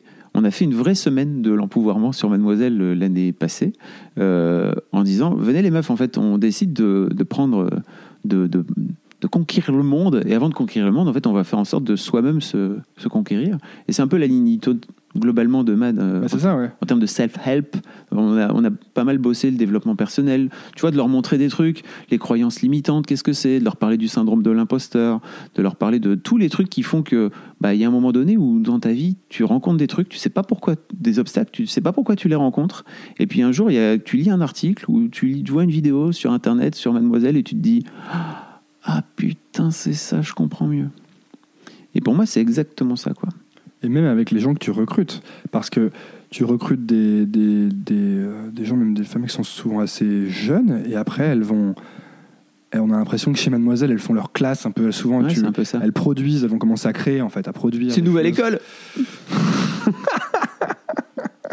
oh lol. Et, euh, et après, elles partent et elles prennent un peu leur envol. Quoi. Il y en a T'en as rencontré Il y en a plein qui sont passés sur Nouvelle École. Sophie-Marie Larouille, Jack Parker, euh, Marion, euh, Marion. Séclin. je- il y en a peut-être même d'autres que j'oublie. Je, je sais pas. Et, et en fait, c'est presque une, voilà, c'est une école aussi, ton, ton le truc que tu as créé dans un sens. Je, je l'ai pas fait en me disant je vais monter une école en fait, mais je l'ai fait en me disant euh, je veux avoir des personnalités plutôt que d'avoir des gens qui ont des diplômes. Mm. Euh, et en fait, peu importe quel est ton diplôme euh, quand tu postules chez Mademoiselle, moi ce qui m'intéresse c'est ta voix. C'est ce que tu as raconté, c'est ton histoire, c'est qui tu es. Alors effectivement, c'est intéressant de savoir. Y a des filles qui m'ont dit, mais pourquoi, tu, pourquoi on doit envoyer un CV alors si tu t'intéresses pas notre, si tu t'intéresses pas à nos études? Bah en fait pour savoir d'où tu viens. En fait, si tu as fait euh, euh, de la psycho ou euh, ou t'es ingénieur, c'est pas vraiment le même parcours et t'as pas t'as pas la même histoire à raconter. Euh, mais pour moi, c'est exactement ça. C'est-à-dire, euh, bah, Jack, par exemple, que tu as rencontré, on s'est rencontré quand elle avait euh, 15 ans. Elle était à l'époque lectrice du, site, du site de Pinky. Et en fait, cette fille, je pense qu'on a, on, a vraiment grandi ensemble aussi. Et je pense que je lui ai vraiment filé pas mal de coups de main euh, à l'époque. Et, et aujourd'hui, en fait, je suis tellement fier de voir où elle en est. Pareil pour Sophie Marie. Et puis, euh, il y en a plein. Vraiment, il y en a. plus ça va, plus il y en a. On peut parler de Cyrielle aussi, qui, a, qui était la graphiste chez Mademoiselle et qui a écrit ce, qui a sorti cette BD en sortant de chez Maître qui s'appelle Le vrai sexe de la vraie vie. Euh, Alison Wheeler aussi, qui a fait ses tout premiers, il a fait ses toutes premières vidéos sur Internet euh, avant d'être chez Canal, avant d'être chez Bagel, euh, euh, chez Mademoiselle. Maxime Muscat aussi, avec qui on a fait des, on a fait des trucs. Qu'est-ce que tu leur dis en fait du coup? Qu'est-ce que tu essayes de, de, de, de créer chez elles Bah, de, de- d'en- En tout cas de- d'entretenir ou de. pas- de la confiance. De la confiance en elle. C'est ça qui manque à ouais, la base. Ouais, de la confiance. Et en fait, euh, c'est ce que je pense que c'est ce qui manque aujourd'hui le plus dans l'éducation globale qu'on peut donner à nos enfants, etc. C'est au nom de quoi, en tant qu'adulte, tu te dis c'est cool de bolosser mon gamin parce qu'en fait, euh, ça va lui apprendre la vraie vie. Bah, ok, cool, mais en, en attendant dehors. Il va s'en prendre déjà plein la gueule. Donc, si toi, tu peux faire en sorte de lui amener un maximum de confiance euh, et de, on va dire, de, gonfler l'ego. Alors, euh, pas l'ego pour faire en sorte qu'ils finissent par avoir euh, une tronche énorme, mais en tout cas de, leur filer de la confiance. La- plus de confiance en elle possible. Et, je pense que c'est l'un des trucs que je fais, c'est-à-dire, en fait, tu as des trucs à me raconter, tu as des histoires à me raconter, bah vas-y, raconte-les-moi. Et fais-le, quoi. Et puis on va voir ce que ça donne. Et puis parfois ça marche, parfois ça marche pas. Vas-y, ça marche pas, bah, on apprend. Et en fait, euh, on apprend. C'est il y a la, la prof de, de Kim, donc qui m'a qui est ma seconde, qui me dit qui au CP, hein, vraiment génial. C'est en se trompant qu'on apprend. C'était sa phrase en fait. Donc c'était pour déculpabiliser de, de se planter parfois. Euh, dès le CP, j'ai trouvé que c'était génial parce que je pense Ouais, que c'est vraiment une phrase, une super. C'est en se trompant qu'on apprend. Et en fait, euh, c'est vraiment ça. C'est plante-toi et en fait c'est pas très grave tu vas apprendre des trucs et en fait la prochaine fois tu feras mieux et Marion avant d'arriver euh, à faire euh, Marion. Marion Séclin avant d'en arriver là où elle en est arrivée bah elle a, on a fait des vidéos on a fait plein de trucs et il y a des trucs sur lesquels bah, c'était moins bien que d'autres on a fini par apprendre mais pareil pour pareil pour toutes les autres quoi Donc c'est ça que tu dis, c'est fais-le en fait. ah oui tout le temps c'est vas-y fais-le et puis en fait on va voir ce que ça donne mais c'est bizarre parce que euh, elles ont d'abord, au premier abord, ce truc de en fait, j'ose pas. Bah, pourquoi t'oses pas? Bah, Parce que peut-être je vais me planter. Ou peut-être, euh, si je le fais, peut-être que je peux réussir aussi. Je pense qu'il y a aussi cette peur de, cette peur de la réussite. Euh, et moi, mon simple truc, c'est de leur dire Mais t'as raison, en fait. Tu. Je Il y a beaucoup de meufs qui s'excusent après être rentrées chez Mademoiselle, de continuer à être là, en fait. Et c'est vrai que plus ça va, moins j'ai de patience entre guillemets par rapport à ce truc de syndrome de l'imposteur. Euh, avant, j'avais tendance à, à les prendre par la main et en fait à leur dire tu vas voir, ça va bien se passer, etc. Et en fait, plus ça va, plus maintenant je, leur dis tout de suite mais t'as raison, en fait, on a reçu 300 CV. Et euh, en fait, euh, t'es la seule qui, a, qui valait le coup et qu'on a décidé d'embaucher. Et en fait, t'es encore là en train de t'excuser d'être là. Bah non, fais pas ça, quoi. Vraiment, t'es là, donc welcome. Et vas-y, viens, fais des trucs. Ça, c'est très très fort. Je me souviens quand j'ai. euh, quand quand tu le syndrome de l'imposteur, euh, que tu l'as jusqu'au bout, quand j'ai eu Sciences Po au Grenoble, en fait, je l'avais raté la première fois. Mais vraiment, je l'avais bien raté. Quoi. Du coup, j'étais parti à la fac et puis je l'avais tenté directement le concours passerelle pour entrer en deuxième année. Et là, je le réussis. Grosse surprise, je le réussis. Un peu, j'étais un peu tombé malade la veille du concours et tout. Je pensais vraiment pas que je l'aurais. Et je me dis, euh, ok, euh, bon, euh, c'est bizarre quoi que j'ai eu le concours. Et puis j'arrive et puis j'avais pas accès à mes notes. Il y avait des gens qui avaient accès à leurs notes. Moi, j'avais pas accès. Je me dis, mais en fait, c'est sûr. En fait, c'est sûr qu'ils m'ont ils m'ont fait rentrer pour faire plus d'élèves. Comme ça, ils font plus de chiffre d'affaires parce qu'apparemment, ils ont des problèmes financiers. Ah, bah voilà. Tu vois? Ouais. Et du coup, c'est pour ça que j'ai pas accès à mes notes, parce que je l'ai peut-être pas eu, mais qu'ils m'ont fait quand même passer pour avoir plus d'élèves, tu vois, sur des trucs. Bah voilà, c'est et puis c'est c'est ça, c'est fou. Il y a des il y a des il y a des filles qui rentrent euh, chez Mademoiselle et qui s'excusent d'exister, de continuer à exister en pensant que si je les ai prises, c'est pour leur faire plaisir ou je sais pas quoi. Mais c'est hallucinant. Euh, ça fait 12 ans, bientôt 13 que tu as créé Mademoiselle, Ouais. euh, avec toutes ces personnes dont on a parlé qui sont passées par là, tout, euh, bah, ce que je- tout ce que tu as réussi à créer. Et donc, parlons-en. Il y a environ un an, euh, si je vais raconter et tu me dis si je me trompe, Ah il y a eu des comptes Twitter anonymes, enfin, des comptes Twitter quoi, classiques avec des pseudos, qui ont tweeté euh, des messages euh, à ton égard disant que tu euh, que tu avais eu des comportements de harcèlement euh, sur ton lieu de travail avec certaines des- avec tes employés. Je sais plus si c'était alors je sais là c'est là que j'arrive plus à- dans les détails mais je sais plus si c'était harcèlement moral ou harcèlement Les deux, sexuel les deux, j'ai voilà. eu droit aux deux. Et ça, ça a fait un gros buzz, un bad buzz, qu'ils ont même d'ailleurs, qui a même été brandé euh, Bademoiselle. Et quand on tape ton nom sur Google, Fabrice Florent, en tout cas pour l'instant c'est toujours le cas, Ouais. on tombe sur ça, en, quasiment en premier quoi. En tout cas c'est en haut de la première page. Donc Ouais, euh. Fabrice Florent, Mademoiselle, et en dessous on voit Fabrice Florent euh, et des histoires de harcèlement. Euh, je sais que tu as déposé plainte contre, Oui. les, contre, les, des, contre des anonymes du coup ou contre... Il y a un compte anonyme en fait qui a relayé ce, qui a relayé ces, des témoignages anonymes. Euh, et donc oui, j'ai déposé plainte, mais c'est long en fait parce que c'est c'est une plainte contre X, donc ça nécessite euh, enquête, juge d'instruction, etc. Je dis, je sais que tu as déposé plainte, c'est pour en gros, je sais pas exactement de quoi tu as le droit ou l'envie de parler. euh, et moi, je sais pas, je connais pas tous les tenants et les aboutissants de ce truc-là. Mais ce que je voulais savoir, en fait, c'est bah, qu'est-ce qui s'est passé quand il y a eu ça? Comment toi, tu as, comment as réagi d'abord, en fait, quand ce truc est sorti? Euh, tu veux dire le, le soir même? Ouais. Euh, pff, Je sais plus. En fait, le so- je t'avoue que le soir même, je j'ai pris ça comme un énorme coup de poing dans le ventre en fait, et je me suis dit, ok, je- c'est mon tour. Ça y est, je sais que je connais l'internet. Ton tour de quoi? C'est mon tour de, de m'en prendre plein la gueule, vraiment. Euh, quand, quand, euh, quand ce truc sort, moi je suis au restaurant euh, avec, euh, avec deux, de mes, deux de mes salariés. Et en fait, assez rapidement, il y a une lectrice qui, qui me poque sur le forum en disant Tiens, il y a ce truc-là qui, qui est sorti sur Twitter, Fabrice, qu'est-ce qu'il en est quoi? Et moi je vois le truc et je vois les messages et je me dis Mais d'où ça sort? À quel moment? Qu'est-ce qu'est-ce que j'ai Déjà, qu'est-ce que j'ai pu faire pour qu'on me, on me renvoie ça? Parce que moi, dans ma tête, et ça a été compliqué pour moi parce que vraiment j'ai je me suis tout de suite dit mais qu'est-ce que j'ai pu faire pour qu'est-ce que j'ai pu faire pour euh, pour susciter une telle colère et une telle haine? Euh, parce que je suis pas un harceleur moi. Donc tout, tout ce qui est raconté euh, sur ces comptes est, faux ou détourné ou sorti de son contexte et c'est c'est c'est complètement c'est la, la manière de faire est complètement abjecte en fait. Parce que donc il y a Balance ton port qui est sorti dernièrement. Et en fait euh, il y a au moins un truc il y a beaucoup de gens qui ont, qui ont râlé sur sur l'aspect euh, tribunal populaire etc mais au moins les gens qui sortaient sur Balance ton port ils sortaient en leur nom quoi. Euh, l'aspect euh, euh, reprendre des SMS comme ça et les publier comme ça de façon je sais pas qui c'est en fait. Je ne sais pas qui c'est. Donc euh, il y a un vrai truc de j'aurais aimé en discuter avec ces personnes-là en fait avant que avant que ça sorte Il n'y a rien qui est sorti quand il y a eu Balance ton port. Non, j'ai bah non parce qu'en fait euh, j'ai attendu et moi j'ai vu tous les trucs qui sont sortis sur Balance ton port mais je ne fais pas ça moi. Je ne suis pas comme ça, je ne suis pas un mec qui plaque euh, euh, des meufs, qui les embrasse de force. J'ai jamais fait ça de ma vie, quoi. Je- ça, ça me paraît lunaire, quoi. Je suis un mec qui est respectueux des autres êtres humains, quoi. Et t'as fait quoi du coup?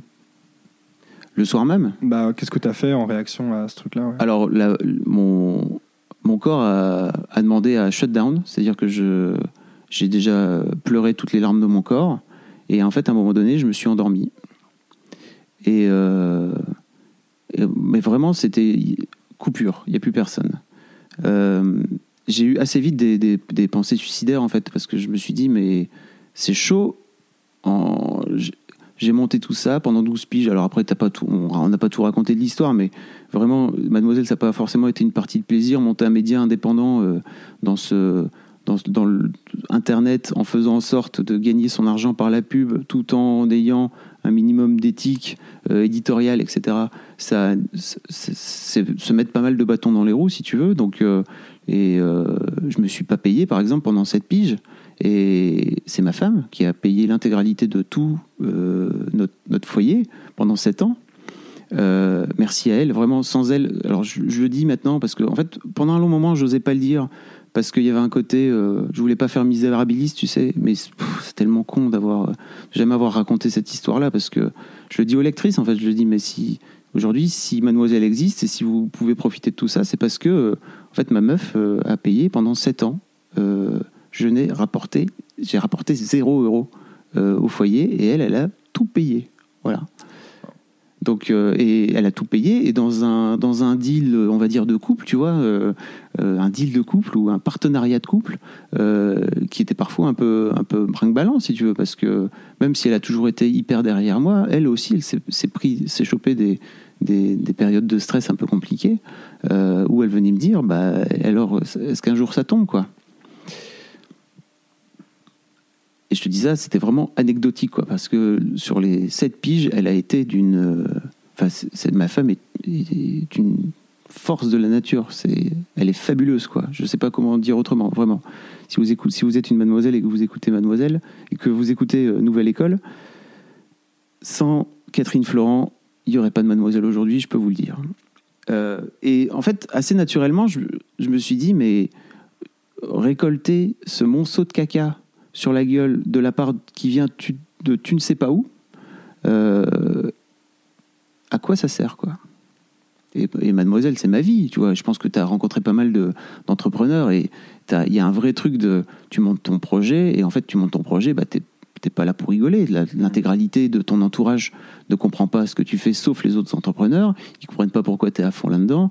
Moi, mademoiselle, c'est ma life. Et en fait, le fait que mademoiselle euh, euh, décide de, vouloir, euh, euh, en tout cas de, de m'amener à, à- à- à- à me foutre en l'air, vraiment, euh, ça a été chaud, quoi.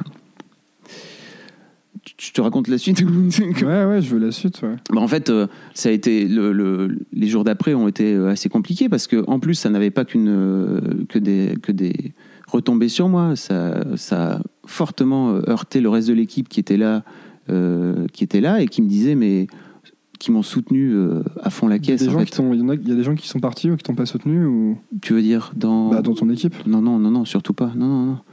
Euh, non, non, tout le monde était là, à, à soutien total. Et euh, en fait, on a eu une réunion où je leur ai dit si j'ai fait à un moment donné des trucs qui ont déconné, euh, où j'ai eu des gestes déplacés, je pense pas, mais si vous avez eu, si j'ai eu des gestes où, j'ai dit des trucs que vous avez pu juger déplacés, dites-le moi maintenant, en fait, euh, parce que c'est le moment ou jamais. Je, veux, je suis prêt à l'entendre et j'ai toujours été prêt à l'entendre. Je suis pas du genre à, pas. euh, à être borné, tu vois, quand tu viens me dire, euh, bah, désolé, mais là t'es con avec moi, ou alors tu, tu te comportes pas bien, ou euh, je suis pas d'accord avec toi parce que, je vais jamais dire, non, retourne à ta place, toi, je veux pas te parler. Non, non, non, au contraire, bah, explique-moi pourquoi, je suis toujours prêt à m'améliorer, moi, et à, et à grandir. Euh, c'est un peu ça aussi qui m'a frustré, c'est-à-dire que j'ai toujours eu ce réflexe euh, managérial de venir dire, bah, en fait, alors je le disais pas aussi clairement, mais maintenant je l'ai affiné vraiment, c'est-à-dire désobéissez-moi désobéissez-moi le plus possible. On vous apprend dans l'éducation nationale, vos parents, tout ça, tous les adultes vous apprennent depuis tout petit, toute petite, à obéir. En fait, moi, je veux juste que vous me disiez ce qui se passe dans votre tronche et à me désobéir si jamais vous trouvez que, c'est, vous trouvez que je suis à côté de la plaque. Ça a été mon truc, hein. c'est-à-dire que si mademoiselle est devenue ce qu'est mademoiselle aujourd'hui, c'est parce que j'ai incité euh, les, membres de l'équipe à faire des trucs, à me dire non en fait là t'es à côté de la plaque parce que ça marche pas, parce que c'est pas bon. Et moi j'ai toujours, j'ai jamais été dans la cible de Mademoiselle de base, hein, tu vois, je suis un mec, donc j'ai toujours été dans une forme de curiosité et d'écoute. Euh, Il y a notamment une, anecdote euh, sur le harcèlement de rue où euh, en tout tout tout début 2000 2010-2011 on parlait pas encore du harcèlement de rue à l'époque, etc. Mais en fait, j'ai été le premier à venir dire, quand les meufs se pointaient au bureau le matin, à dire Ah putain, il y a encore cet ouvrier, là, il m'a sifflé, il est relou. Et moi, bien sûr, mon premier réflexe, ça a été de faire Bah, t'es content, en fait, euh, il t'a fait un compliment, il t'a dragué, c'est cool. Et elles m'ont dit Bah non, pourquoi tu dis ça C'est nul. Alors là, je pense que mon, ma force ou ma qualité, c'est de venir faire Ah bon, mais pourquoi tu dis ça? Plutôt que de faire Ouais, ça va, je suis sûr, euh, tu mens. Non, j'ai toujours été dans bah, pourquoi, pourquoi tu me racontes ça? J'adore, j'adore pourquoi. C'est tellement la meilleure La question. question, pourquoi? Hein Pourquoi? C'est la seule question que je C'est la pose. seule question qui vaut dans la, dans la vie. Ouais. Pourquoi? Et c'est ce pourquoi qui m'a qui m'a amené. Donc effectivement, en fait, pour revenir à, à cette histoire de Mademoiselle, euh, les, les membres de l'équipe ont... Bah, T'imagines, en fait, t'es es chez Mademoiselle, euh, t'es dans, cette, euh, dans cette boîte qui est réputée être cool, etc., ou qui, incite les meufs à, faire des choses, etc. La, boîte est cool dans le sens... euh, c'est- on n'est pas, on n'est pas cool, euh, ça reste une entreprise, hein, il, faut quand même, il faut quand même écrire des papiers, mais en fait on fait en sorte, il faut quand même faire tourner la boutique, hein, parce que c'est pas, c'est pas non plus une colo, mais on fait en sorte de, de le faire dans des bonnes conditions, et dans des conditions qui soient sympas pour tout le monde et qui soient agréables et où tout le monde s'y retrouve.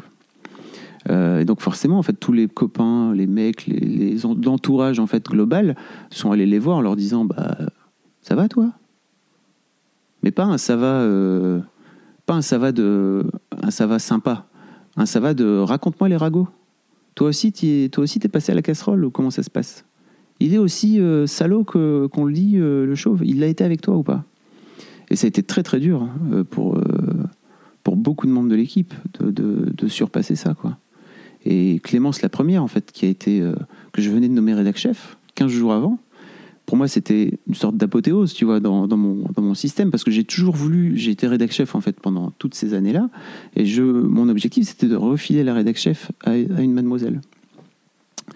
Et je j'ai jamais réussi parce que, un, j'avais pas de sous euh, pour, pour créer un poste de plus, et deux, j'avais pas forcément la personne sous la main, quoi. Euh, et donc euh, Clémence qui un jour euh, se lève et me dit en fait moi je veux bien être rédac chef mais je veux me barrer en Indonésie pendant deux mois pour apprendre à faire de la plongée etc etc et je lui dis cool en fait pourquoi pas, avec grand plaisir. Ça peut être un vrai truc. En revanche, va en Indonésie, tu vas à fond la caisse. Peut-être tu reviens, peut-être tu reviens pas. Et si tu reviens, en fait, reviens pour devenir rédac chef et ça, ça peut être cool. Et Clémence m'envoie une lettre de motivation dix jours plus tard, dix jours après son départ, qui m'a fait chialer, ma race, vraiment. J'ai fini par la publier euh, euh, sur MAD euh, quand, on a, quand, je l'ai annoncé. C'était une lettre d'une beauté dingue. Quand toi, tu es, entrepreneur, que tu es patron, que tu crées ton truc et que tu finis par arriver à mettre des gens dans ton projet de cette façon-là et qui sont capables de retranscrire avec leurs mots à eux et avec leurs émotions leur, leur parcours, enfin en tout cas la façon dont ils le perçoivent, c'est fabuleux quoi. Et donc euh, Clémence a eu droit à 15 jours où euh, on était censé faire une transition, tu vois, pendant plusieurs mois. Clémence n'y a pas eu droit parce que moi, après, à un moment donné, je, suis, je me suis juste mis dans un coin et je ne sais pas ce qui s'est passé en fait. Entre le mois de septembre et le mois de janvier. T'étais en pilote automatique? Je sais pas. Je, je t'avoue que c'est vraiment la première fois que ça m'est arrivé de ma vie, mais je sais qu'on m'a amené dans des réunions. On m'a dit il faut que tu sois à des réunions. J'étais là parce qu'en fait, je voulais pas.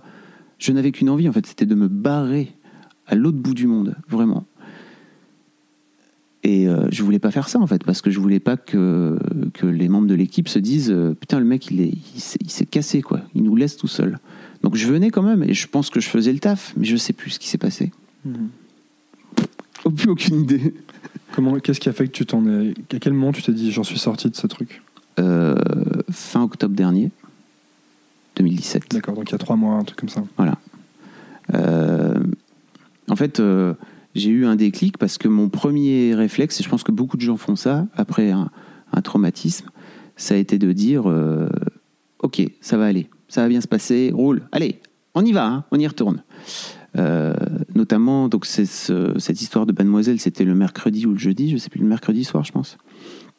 Le jeudi, c'était compliqué. Le vendredi, il y a Rue 89 qui vient et qui fait un article cet article qui aurait 400 000 vues, quoi, un truc de, fou vraiment. Euh, et je sais que dans le, je sais que dans le, dans l'entourage, euh, enfin l'électrice et, enfin non pas du tout, pardon, les membres de l'équipe euh, et les anciennes m'envoient des messages pour me dire il y a Libé qui cherche à me contacter, il y a Arrêt sur Image qui cherche à me contacter. Je leur dis bah réponds, enfin réponds de toute façon, je, appelle, enfin appelle-les, réponds-leur. donc je rentre et, et en fait, euh, je, me dis peut-être que ça va repartir euh, le lendemain, mais en fait, assez rapidement, donc rien ne sort. Et euh, mais en revanche, ça continue, hein, tu vois, c'est pas comme si ça s'est parti du jour au lendemain, mais rien ne sort dans la presse. Et à titre perso, en fait, assez rapidement, je me dis, allez hop, je vais tout foutre sous un, sous un tapis et on va faire en sorte de, bien aller, quoi. Et en fait, 15 jours ou 3 semaines plus tard, euh, j'ai Denis, donc, qui, est mon, qui est mon associé, qui est un mec super, euh, un vieux pote, euh, et qui me dit Je pense que je vais pas pouvoir t'aider et je pense que tu as besoin d'un coup de main. Et on raccroche, c'était un samedi matin, je me souviens très bien, et je me mets à m'écrouler en larmes tout seul. Alors, je, n'avais pas donc pleuré depuis le vendredi ou le samedi, tu vois, de, de, de fin septembre. Je me mets à pleurer pendant, je sais pas pourquoi. Et là, je me dis, ok, faut que j'aille voir faut que j'aille voir une psy en fait, parce que c'est pas possible. Le... L'histoire fait, l'histoire veut que, en fait, j'ai rencontré une meuf qui s'appelle Jeanne Sofachin, qui est euh, très réputée dans le, dans le milieu des, des psys. Euh, l'après-midi même de, où s'est passée euh, cette histoire de Mademoiselle pour un tout autre contexte, en fait, on, après-midi de boulot, euh, euh, on, se rencontrait. En fait, j'ai assez tilté, tilté assez vite avec cette meuf et, j'ai trouvé ce génial et je pense que c'était assez réciproque, quoi. Et donc, en fait, j'ai fini par, par la contacter pour lui dire Je cherche un psy, est-ce que tu pourrais me recommander quelqu'un? En fait, elle m'a dit Bah, tu viens, toi, viens avec moi.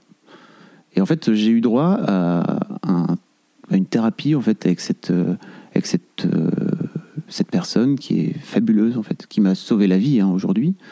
Euh, et qui m'a vraiment.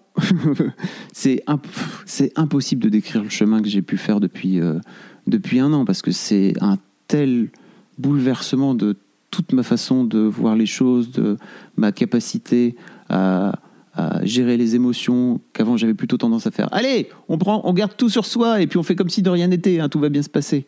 Euh, à, gérer ma vulnérabilité aussi, tu vois, ne pas hésiter à venir, la, venir lui donner, la montrer. Euh, la fameuse, la fameuse, le fameux TEDx, de, le fameux TED de, de Brené Brown là, la première fois que j'ai vu, j'ai pleuré. Comment il s'appelle Vulnerability quelque chose C'est ça? C'est sur la. C'est une donc c'est Brené Brown et c'est une meuf qui a bossé sur. euh, D'abord, elle a bossé sur la honte euh, publique en fait. Euh, et euh, en fait, assez rapidement, elle s'est rendue compte que de la honte venait euh, découler. euh, la, seule façon de s'en sortir vraiment, c'était de, montrer qu'en fait, euh, ça n'allait pas bien et que tu étais potentiellement vulnérable. Quoi. Donc, ouais, il y a un truc autour c'est- Je sais plus Je, exactement. je le- retrouverai, le je mettrai dans les notes. euh. Mais euh, cette- donc elle fait tout un truc sur son propre rapport à sa propre vulnérabilité qui est fou vraiment. Et donc euh, bah, Jeanne m'a m'a ouvert en fait à tous ces à tous ces trucs là et m'a montré que en fait une autre voie était possible Euh, et elle m'a radicalement changé de- de- de- d'état d'esprit. En fait, je me suis rendu compte avec euh, avec le temps que j'avais vraiment associé Mademoiselle à ma potentielle mort en fait. Comment ça? Bah, je voulais me suicider, mon pote. Tu vois, je voulais vraiment me foutre en l'air. C'était la première fois de ma vie que j'avais des pensées suicidaires. hein. Moi, c'est pas du tout mon truc. hein. Euh, Et je me suis dit, mais je, je- au départ, je, par- je partais du principe que j'allais, euh, je sais pas, me séparer de maths, enfin, tu vois, trouver, faire autre chose, euh, trouver une autre façon de, fonctionner, etc. Et en fait, avec le temps, je me suis dit, mais non, c'est pas possible. En fait, Euh, j'ai besoin d'un moment donné de ce projet, c'est ma vie, quoi. Donc, j'y fais moins de choses qu'avant. C'est-à-dire que j'y fais moins de choses, non pas, j'y fais moins de choses, mais en tout cas, j'ai- je fais des trucs différents d'avant, parce que j'ai refilé la rédac chef à Clémence. Euh, Clémence qui a été fabuleuse aussi pendant toute cette année-là. Toute l'équipe qui a été là était vraiment géniale. Elles m'ont, elles m'ont soutenu. J'étais dans un état, mais dramatique, quoi. Et Clémence a payé euh, le prix lourd, hein, parce que pour le coup, elle, elle n'est pas, est pas du tout allée voir euh, de thérapeute, etc. Et alors, je sais pas si, peut-être, peut-être tu couperas, je sais pas, mais on verra avec elle. Mais elle a fini par, euh, par aller voir en fait une psy, mais en, ju- en, en l'été dernier, quoi, seulement. Elle a commencé l'été dernier. Et avant ça, en fait, elle a tout pris sur elle, quoi. Et toi, qu'est-ce qui a changé du coup dans, Tu dis tout a changé? Qu'est-ce qui a changé en fait? Euh, mon rapport, euh, mon rapport aux autres, mon rapport à, mon rapport au, à l'instant présent. Tu sais, On- tu, tu parlais de ça avec, Ah ouais, euh, ouais. avec Shirley notamment sur. j'ai, alors j'ai, médité, j'ai appris. Donc ça faisait, je méditais un petit peu avant Mademoiselle en fait, mais là en fait aujourd'hui c'est devenu ma, c'est devenu mon truc quoi. C'est-à-dire que tous les matins euh, je médite pendant un quart d'heure et c'est pas possible autrement que de pas méditer quoi. Et euh, en fait j'ai terminé cette année. je te Attends, dis- attends. Pourquoi c'est pas possible autrement? Parce que moi, je médite souvent, mais j'arrive jamais à garder le. Bout d'un moment, je suis là, ouais, ça me saoule, j'arrête. et tu vois, et j'ai l'impression que la méditation, c'est un truc qui apporte des bénéfices de long terme Mm. et que je peux jamais les voir. En fait, moi, je vois juste l'effet de court terme, ça me calme.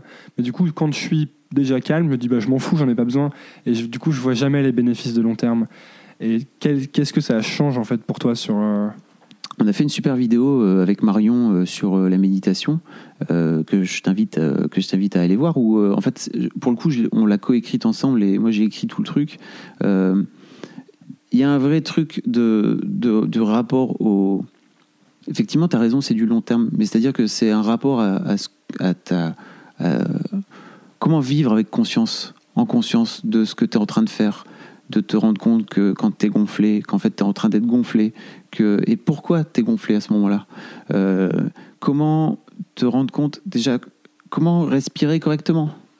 Tu respires correctement toi dans non, ta vie? Non, non, La preuve, c'est que quand, euh, quand je médite et que je dois respirer, en fait, je me stresse de ma respiration. tu vois et vraiment, je suis là, je respire. En fait, dès qu'ils me disent, euh, OK, maintenant, euh, fais deux trucs en même temps, c'est-à-dire scanne ton corps en descendant et en même temps respire, je, perds les pédales. Alors- je respire n'importe comment. euh. Première séance avec Jeanne, donc vraiment on se connaissait pas, enfin on s'était vu juste une heure auparavant, euh, ce fameux après-midi là. Je commence à lui parler et elle me fait, vraiment au bout de 20 secondes, elle me fait stop. Est-ce que tu peux respirer s'il te plaît? Je fais bah quoi, je respire. Comment ça respirer? Je respire, regarde, je, je suis vivant, donc euh, sinon je, je serais mort. Elle me fait non, de vraiment respirer avec ton ventre et avec, avec tes poumons. Et euh, elle me fait, tu vois, de prendre une grande respiration. Est-ce que tu pourrais prendre une grande respiration juste deux secondes pour voir? Je vous invite tous à prendre une grande respiration. Maintenant. Maintenant, vous allez voir, c'est ouf.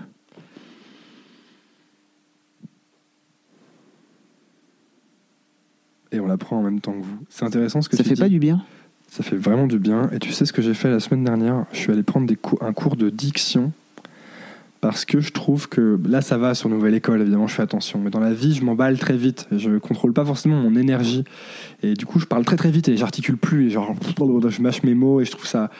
En fait, tu sais, je pense que j'ai un peu ce syndrome du type qui a peur qu'on l'écoute pas et qui du coup parle super vite pour placer toutes ses idées, tu sais, et ou alors qui va parler très fort. Je parle souvent très fort aussi. Et, euh, et j'ai fait ce truc-là et elle m'a fait faire des exercices euh, euh, de. En fait, on découpait des phrases de manière absurde. C'était pas, on les découpait pas logiquement. Et en fait, je devais poser à chaque fois qu'on découpait et respirer pendant une à deux secondes.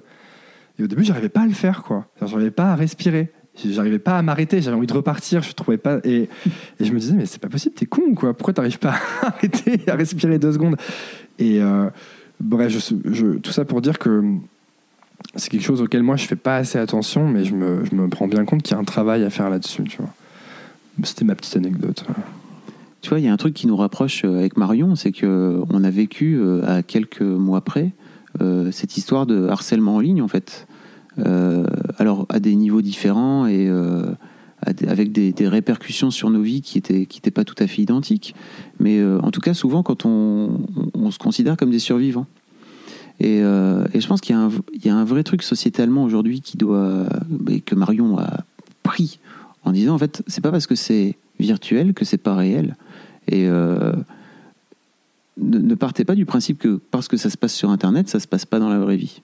Parce que moi aujourd'hui internet c'est ma vraie vie. C'est à dire que les gens là tous ces gens le, truc euh, mademoiselle a été entêté tous ces gens qui m'ont chié dessus qui m'ont que je connais pas je sais pas qui ils sont je sais pas d'où ils sortent je ne les ai jamais vus je ne les ai jamais rencontrés je ne sais pourquoi pourquoi, à un moment donné, vous décidez de vous jeter comme ça sur une personne au nom de il y a un truc qui est écrit sur Internet, alors c'est vrai. Et je dis pas que euh, ces personnes-là ont- n'ont pas vécu une, une, euh, comment dire, une expérience qui soit pas complètement dingue chez Mademoiselle, parce que en fait ça reste quand même une boîte. Et je peux comprendre qu'en fait, euh, quand tu es chez Mademoiselle, tu puisses te dire, tu avais peut-être des attentes dingue par rapport à l'image que tu avais de l'extérieur de, ma- de Mademoiselle, et qu'une fois que tu y rentres, peut-être que parfois, pour plein de raisons, il y a des choses qui cliquent pas comme il faut, et c'est des choses qui arrivent, quoi. Euh, mais, bah, euh, ok, peut-être, en fait, vous auriez pu venir leur dire, les gens là qui m'ont chié dessus, bah, est-ce que vous en avez parlé ensemble d'abord avant de faire ça? Moi, jamais personne n'est venu me dire, bah, t'as été nul en fait avec moi. Et si quelqu'un est venu me dire, t'as été nul avec moi, je suis le premier à faire, je suis désolé, vraiment, je veux pas. Je, explique-moi pourquoi et je vais faire en sorte de m'améliorer. Parce qu'il y a une non-conscience du fait que ce sont justement des personnes réelles. C'est marrant ce que tu dis. Il y a quelqu'un qui m'a envoyé un mail euh, euh, il y a quelques jours en me disant euh, Antonin, euh, j'aime beaucoup ton podcast, mais je trouve que récemment ça perd vraiment en niveau parce que t'invites, euh, tu prends vraiment une direction bobo gauchias. Oh Il a dit les mots, tu vois, vraiment Mots-clés. comme, ça. Et après, il m'a dit euh, euh, vraiment, euh, t'invites, t'invites euh, des gauchias, je sais plus exactement ce qu'il a dit, et il m'a dit voilà une liste d'invités que tu pourrais inviter. Et puis il m'a dit, je crois, Dieu donné, Jean-Marie Le Pen, enfin, des- les- les- vraiment c'était ça les invités. Et je savais pas quoi répondre parce que du coup j'ai juste répondu merci pour ton message. Et le type m'a répondu aujourd'hui, peut-être qu'il écoute, euh, il m'a répondu euh, un truc vachement plus détendu. Genre, ah, euh, ok, en fait, peut-être que j'ai un peu exagéré avec Jean-Marie Le Pen, en vrai, c'était plus pour te provoquer un peu. Et tu vois, je pense que d'un seul coup, il s'est dit, ah, mais en fait, euh, tu sais, il m'a considéré comme un mec qui est vraiment un mec en chair et en os, tu vois. Alors peut-être que je me trompe, il m'écrira, mais je pense que ce qu'on fait, l'erreur qu'on fait, c'est qu'on on pense pas à ça. On pense pas que la personne derrière, elle est en chair et en os, et que en fait, c'est, comme si tu l'as croisé dans la rue. Si tu l'as croisé dans la rue, tu lui dirais jamais ce que tu fais, c'est de la merde, ou t'es une merde, ou euh, tout ce genre de choses, en fait. Et je pense pas que.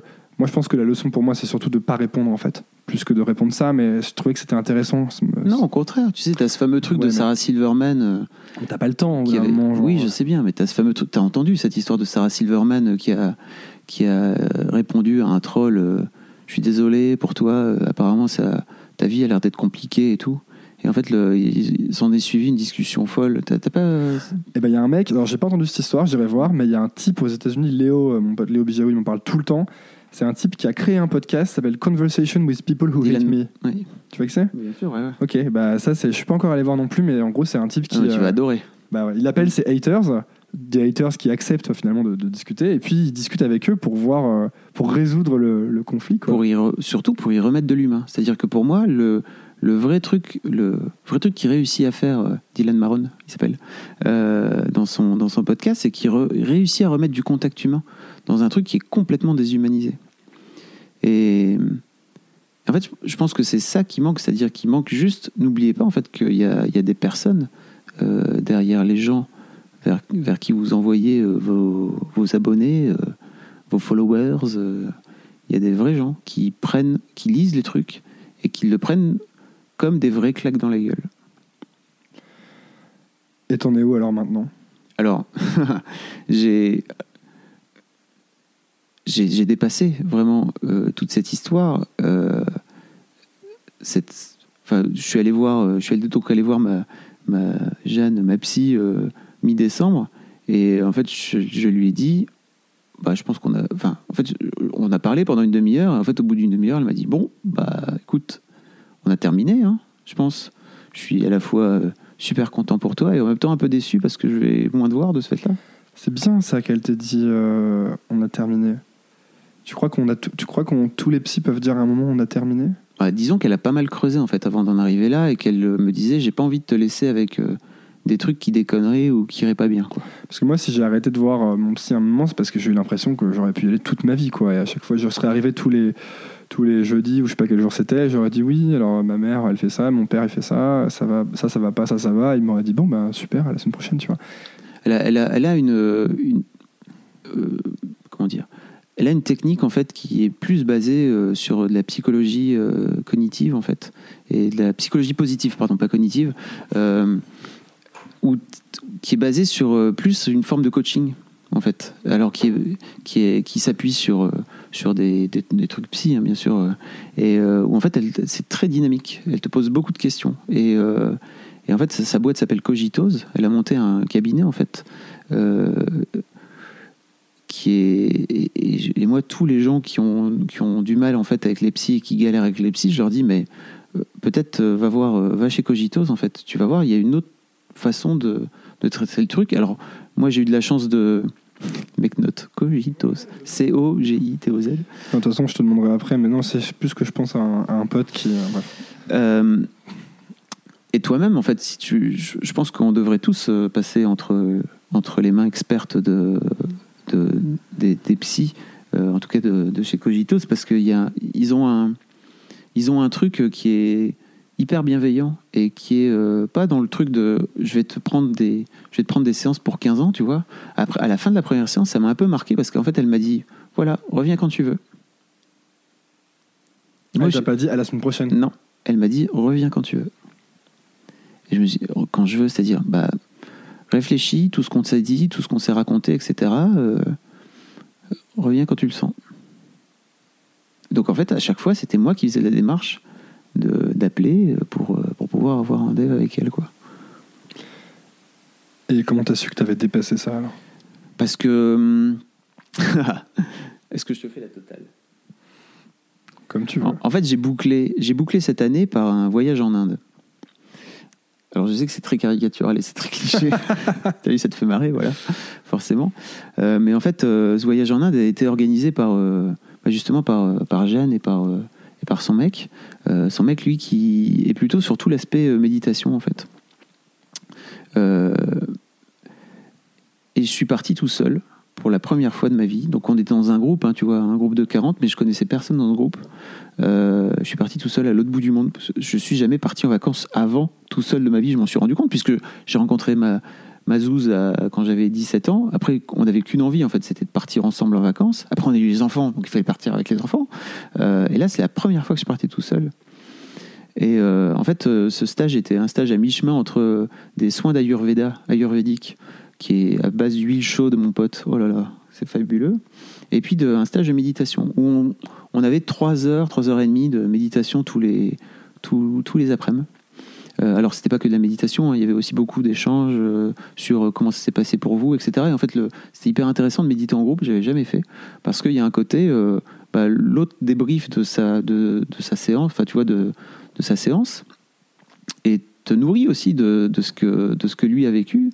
Euh, et j'ai eu un. Voilà, j'ai craqué complètement, en fait, au milieu de la semaine.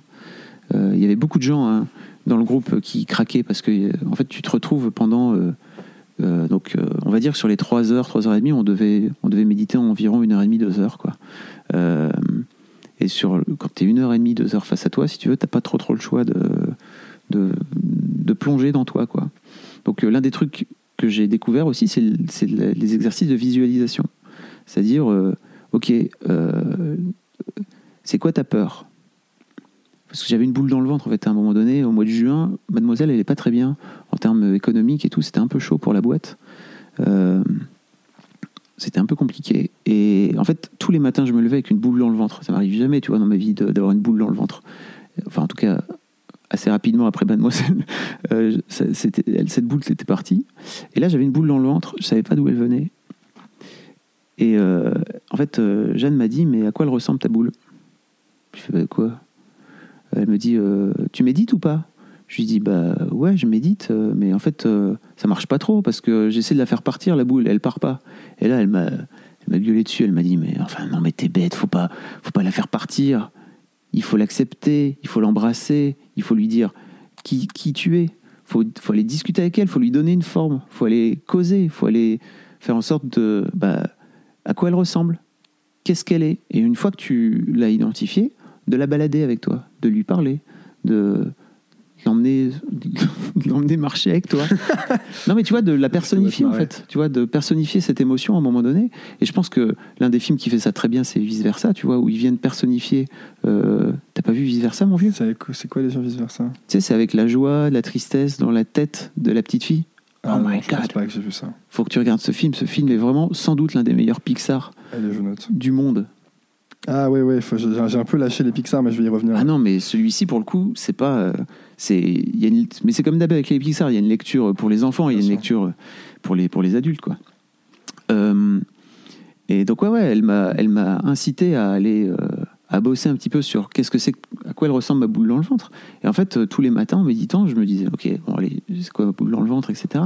Et en fait, de rentrer en soi, enfin, c'est un truc très très spécial. Je pense que si tu, si toi-même tu es en train d'écouter Nouvelle École, tu es en train de te dire, le mec, il a viré mystique, il est complètement taré. Il est high.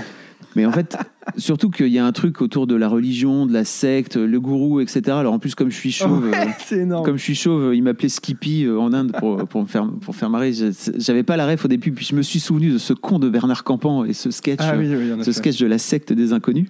Euh, mais en fait, c'est pas ça du tout. T'es pas obligé d'y mettre un aspect religieux du tout. Quoi. Euh, moi, je suis pas religieux et en fait, euh, tout ce qui touche à la religion m'intéresse de très loin. Quoi. Euh, là, pour moi, il y a juste un truc de, de développement perso et de d'aller à la rencontre de toi-même et de quitter. Quoi. Et donc, ouais, j'ai affronté, euh, j'ai affronté ma boule et j'ai affronté ma boule qui était pas une boule en fait. Mais je vais garder pour moi euh, ce qu'elle est Et, et exactement. donc, comment t'as su que, que c'était fini, que c'était bon? Pas- Mis à part le fait que ta psy t'a dit c'est bon, vous avez fini. Ah, mais donc c'était à la fin de l'Inde en fait. Euh, vraiment, cette semaine, m'a- je, je pense que je le savais parce que je venais chercher un truc, inconsciemment en tout cas. Je venais chercher une forme de. En fait, je vais boucler cette année un peu très merdique euh, pour moi euh, par ce voyage en fait qui est une sorte de découverte. Je sais pas où j'allais, je suis jamais allé en Inde. L'Inde, c'est quand même un pays, un peu particulier euh, en termes de culture, etc. Et puis j'y vais tout seul, et puis j'y vais pour faire un truc que je connais pas, c'est-à-dire, certes, j'avais fait un peu de méditation, mais méditation en groupe, sortir de ma zone de confort totalement, là, pour le coup, j'ai. Et tu le sais parce que c'est devenu une évidence. C'est-à-dire que tout est clair d'un coup.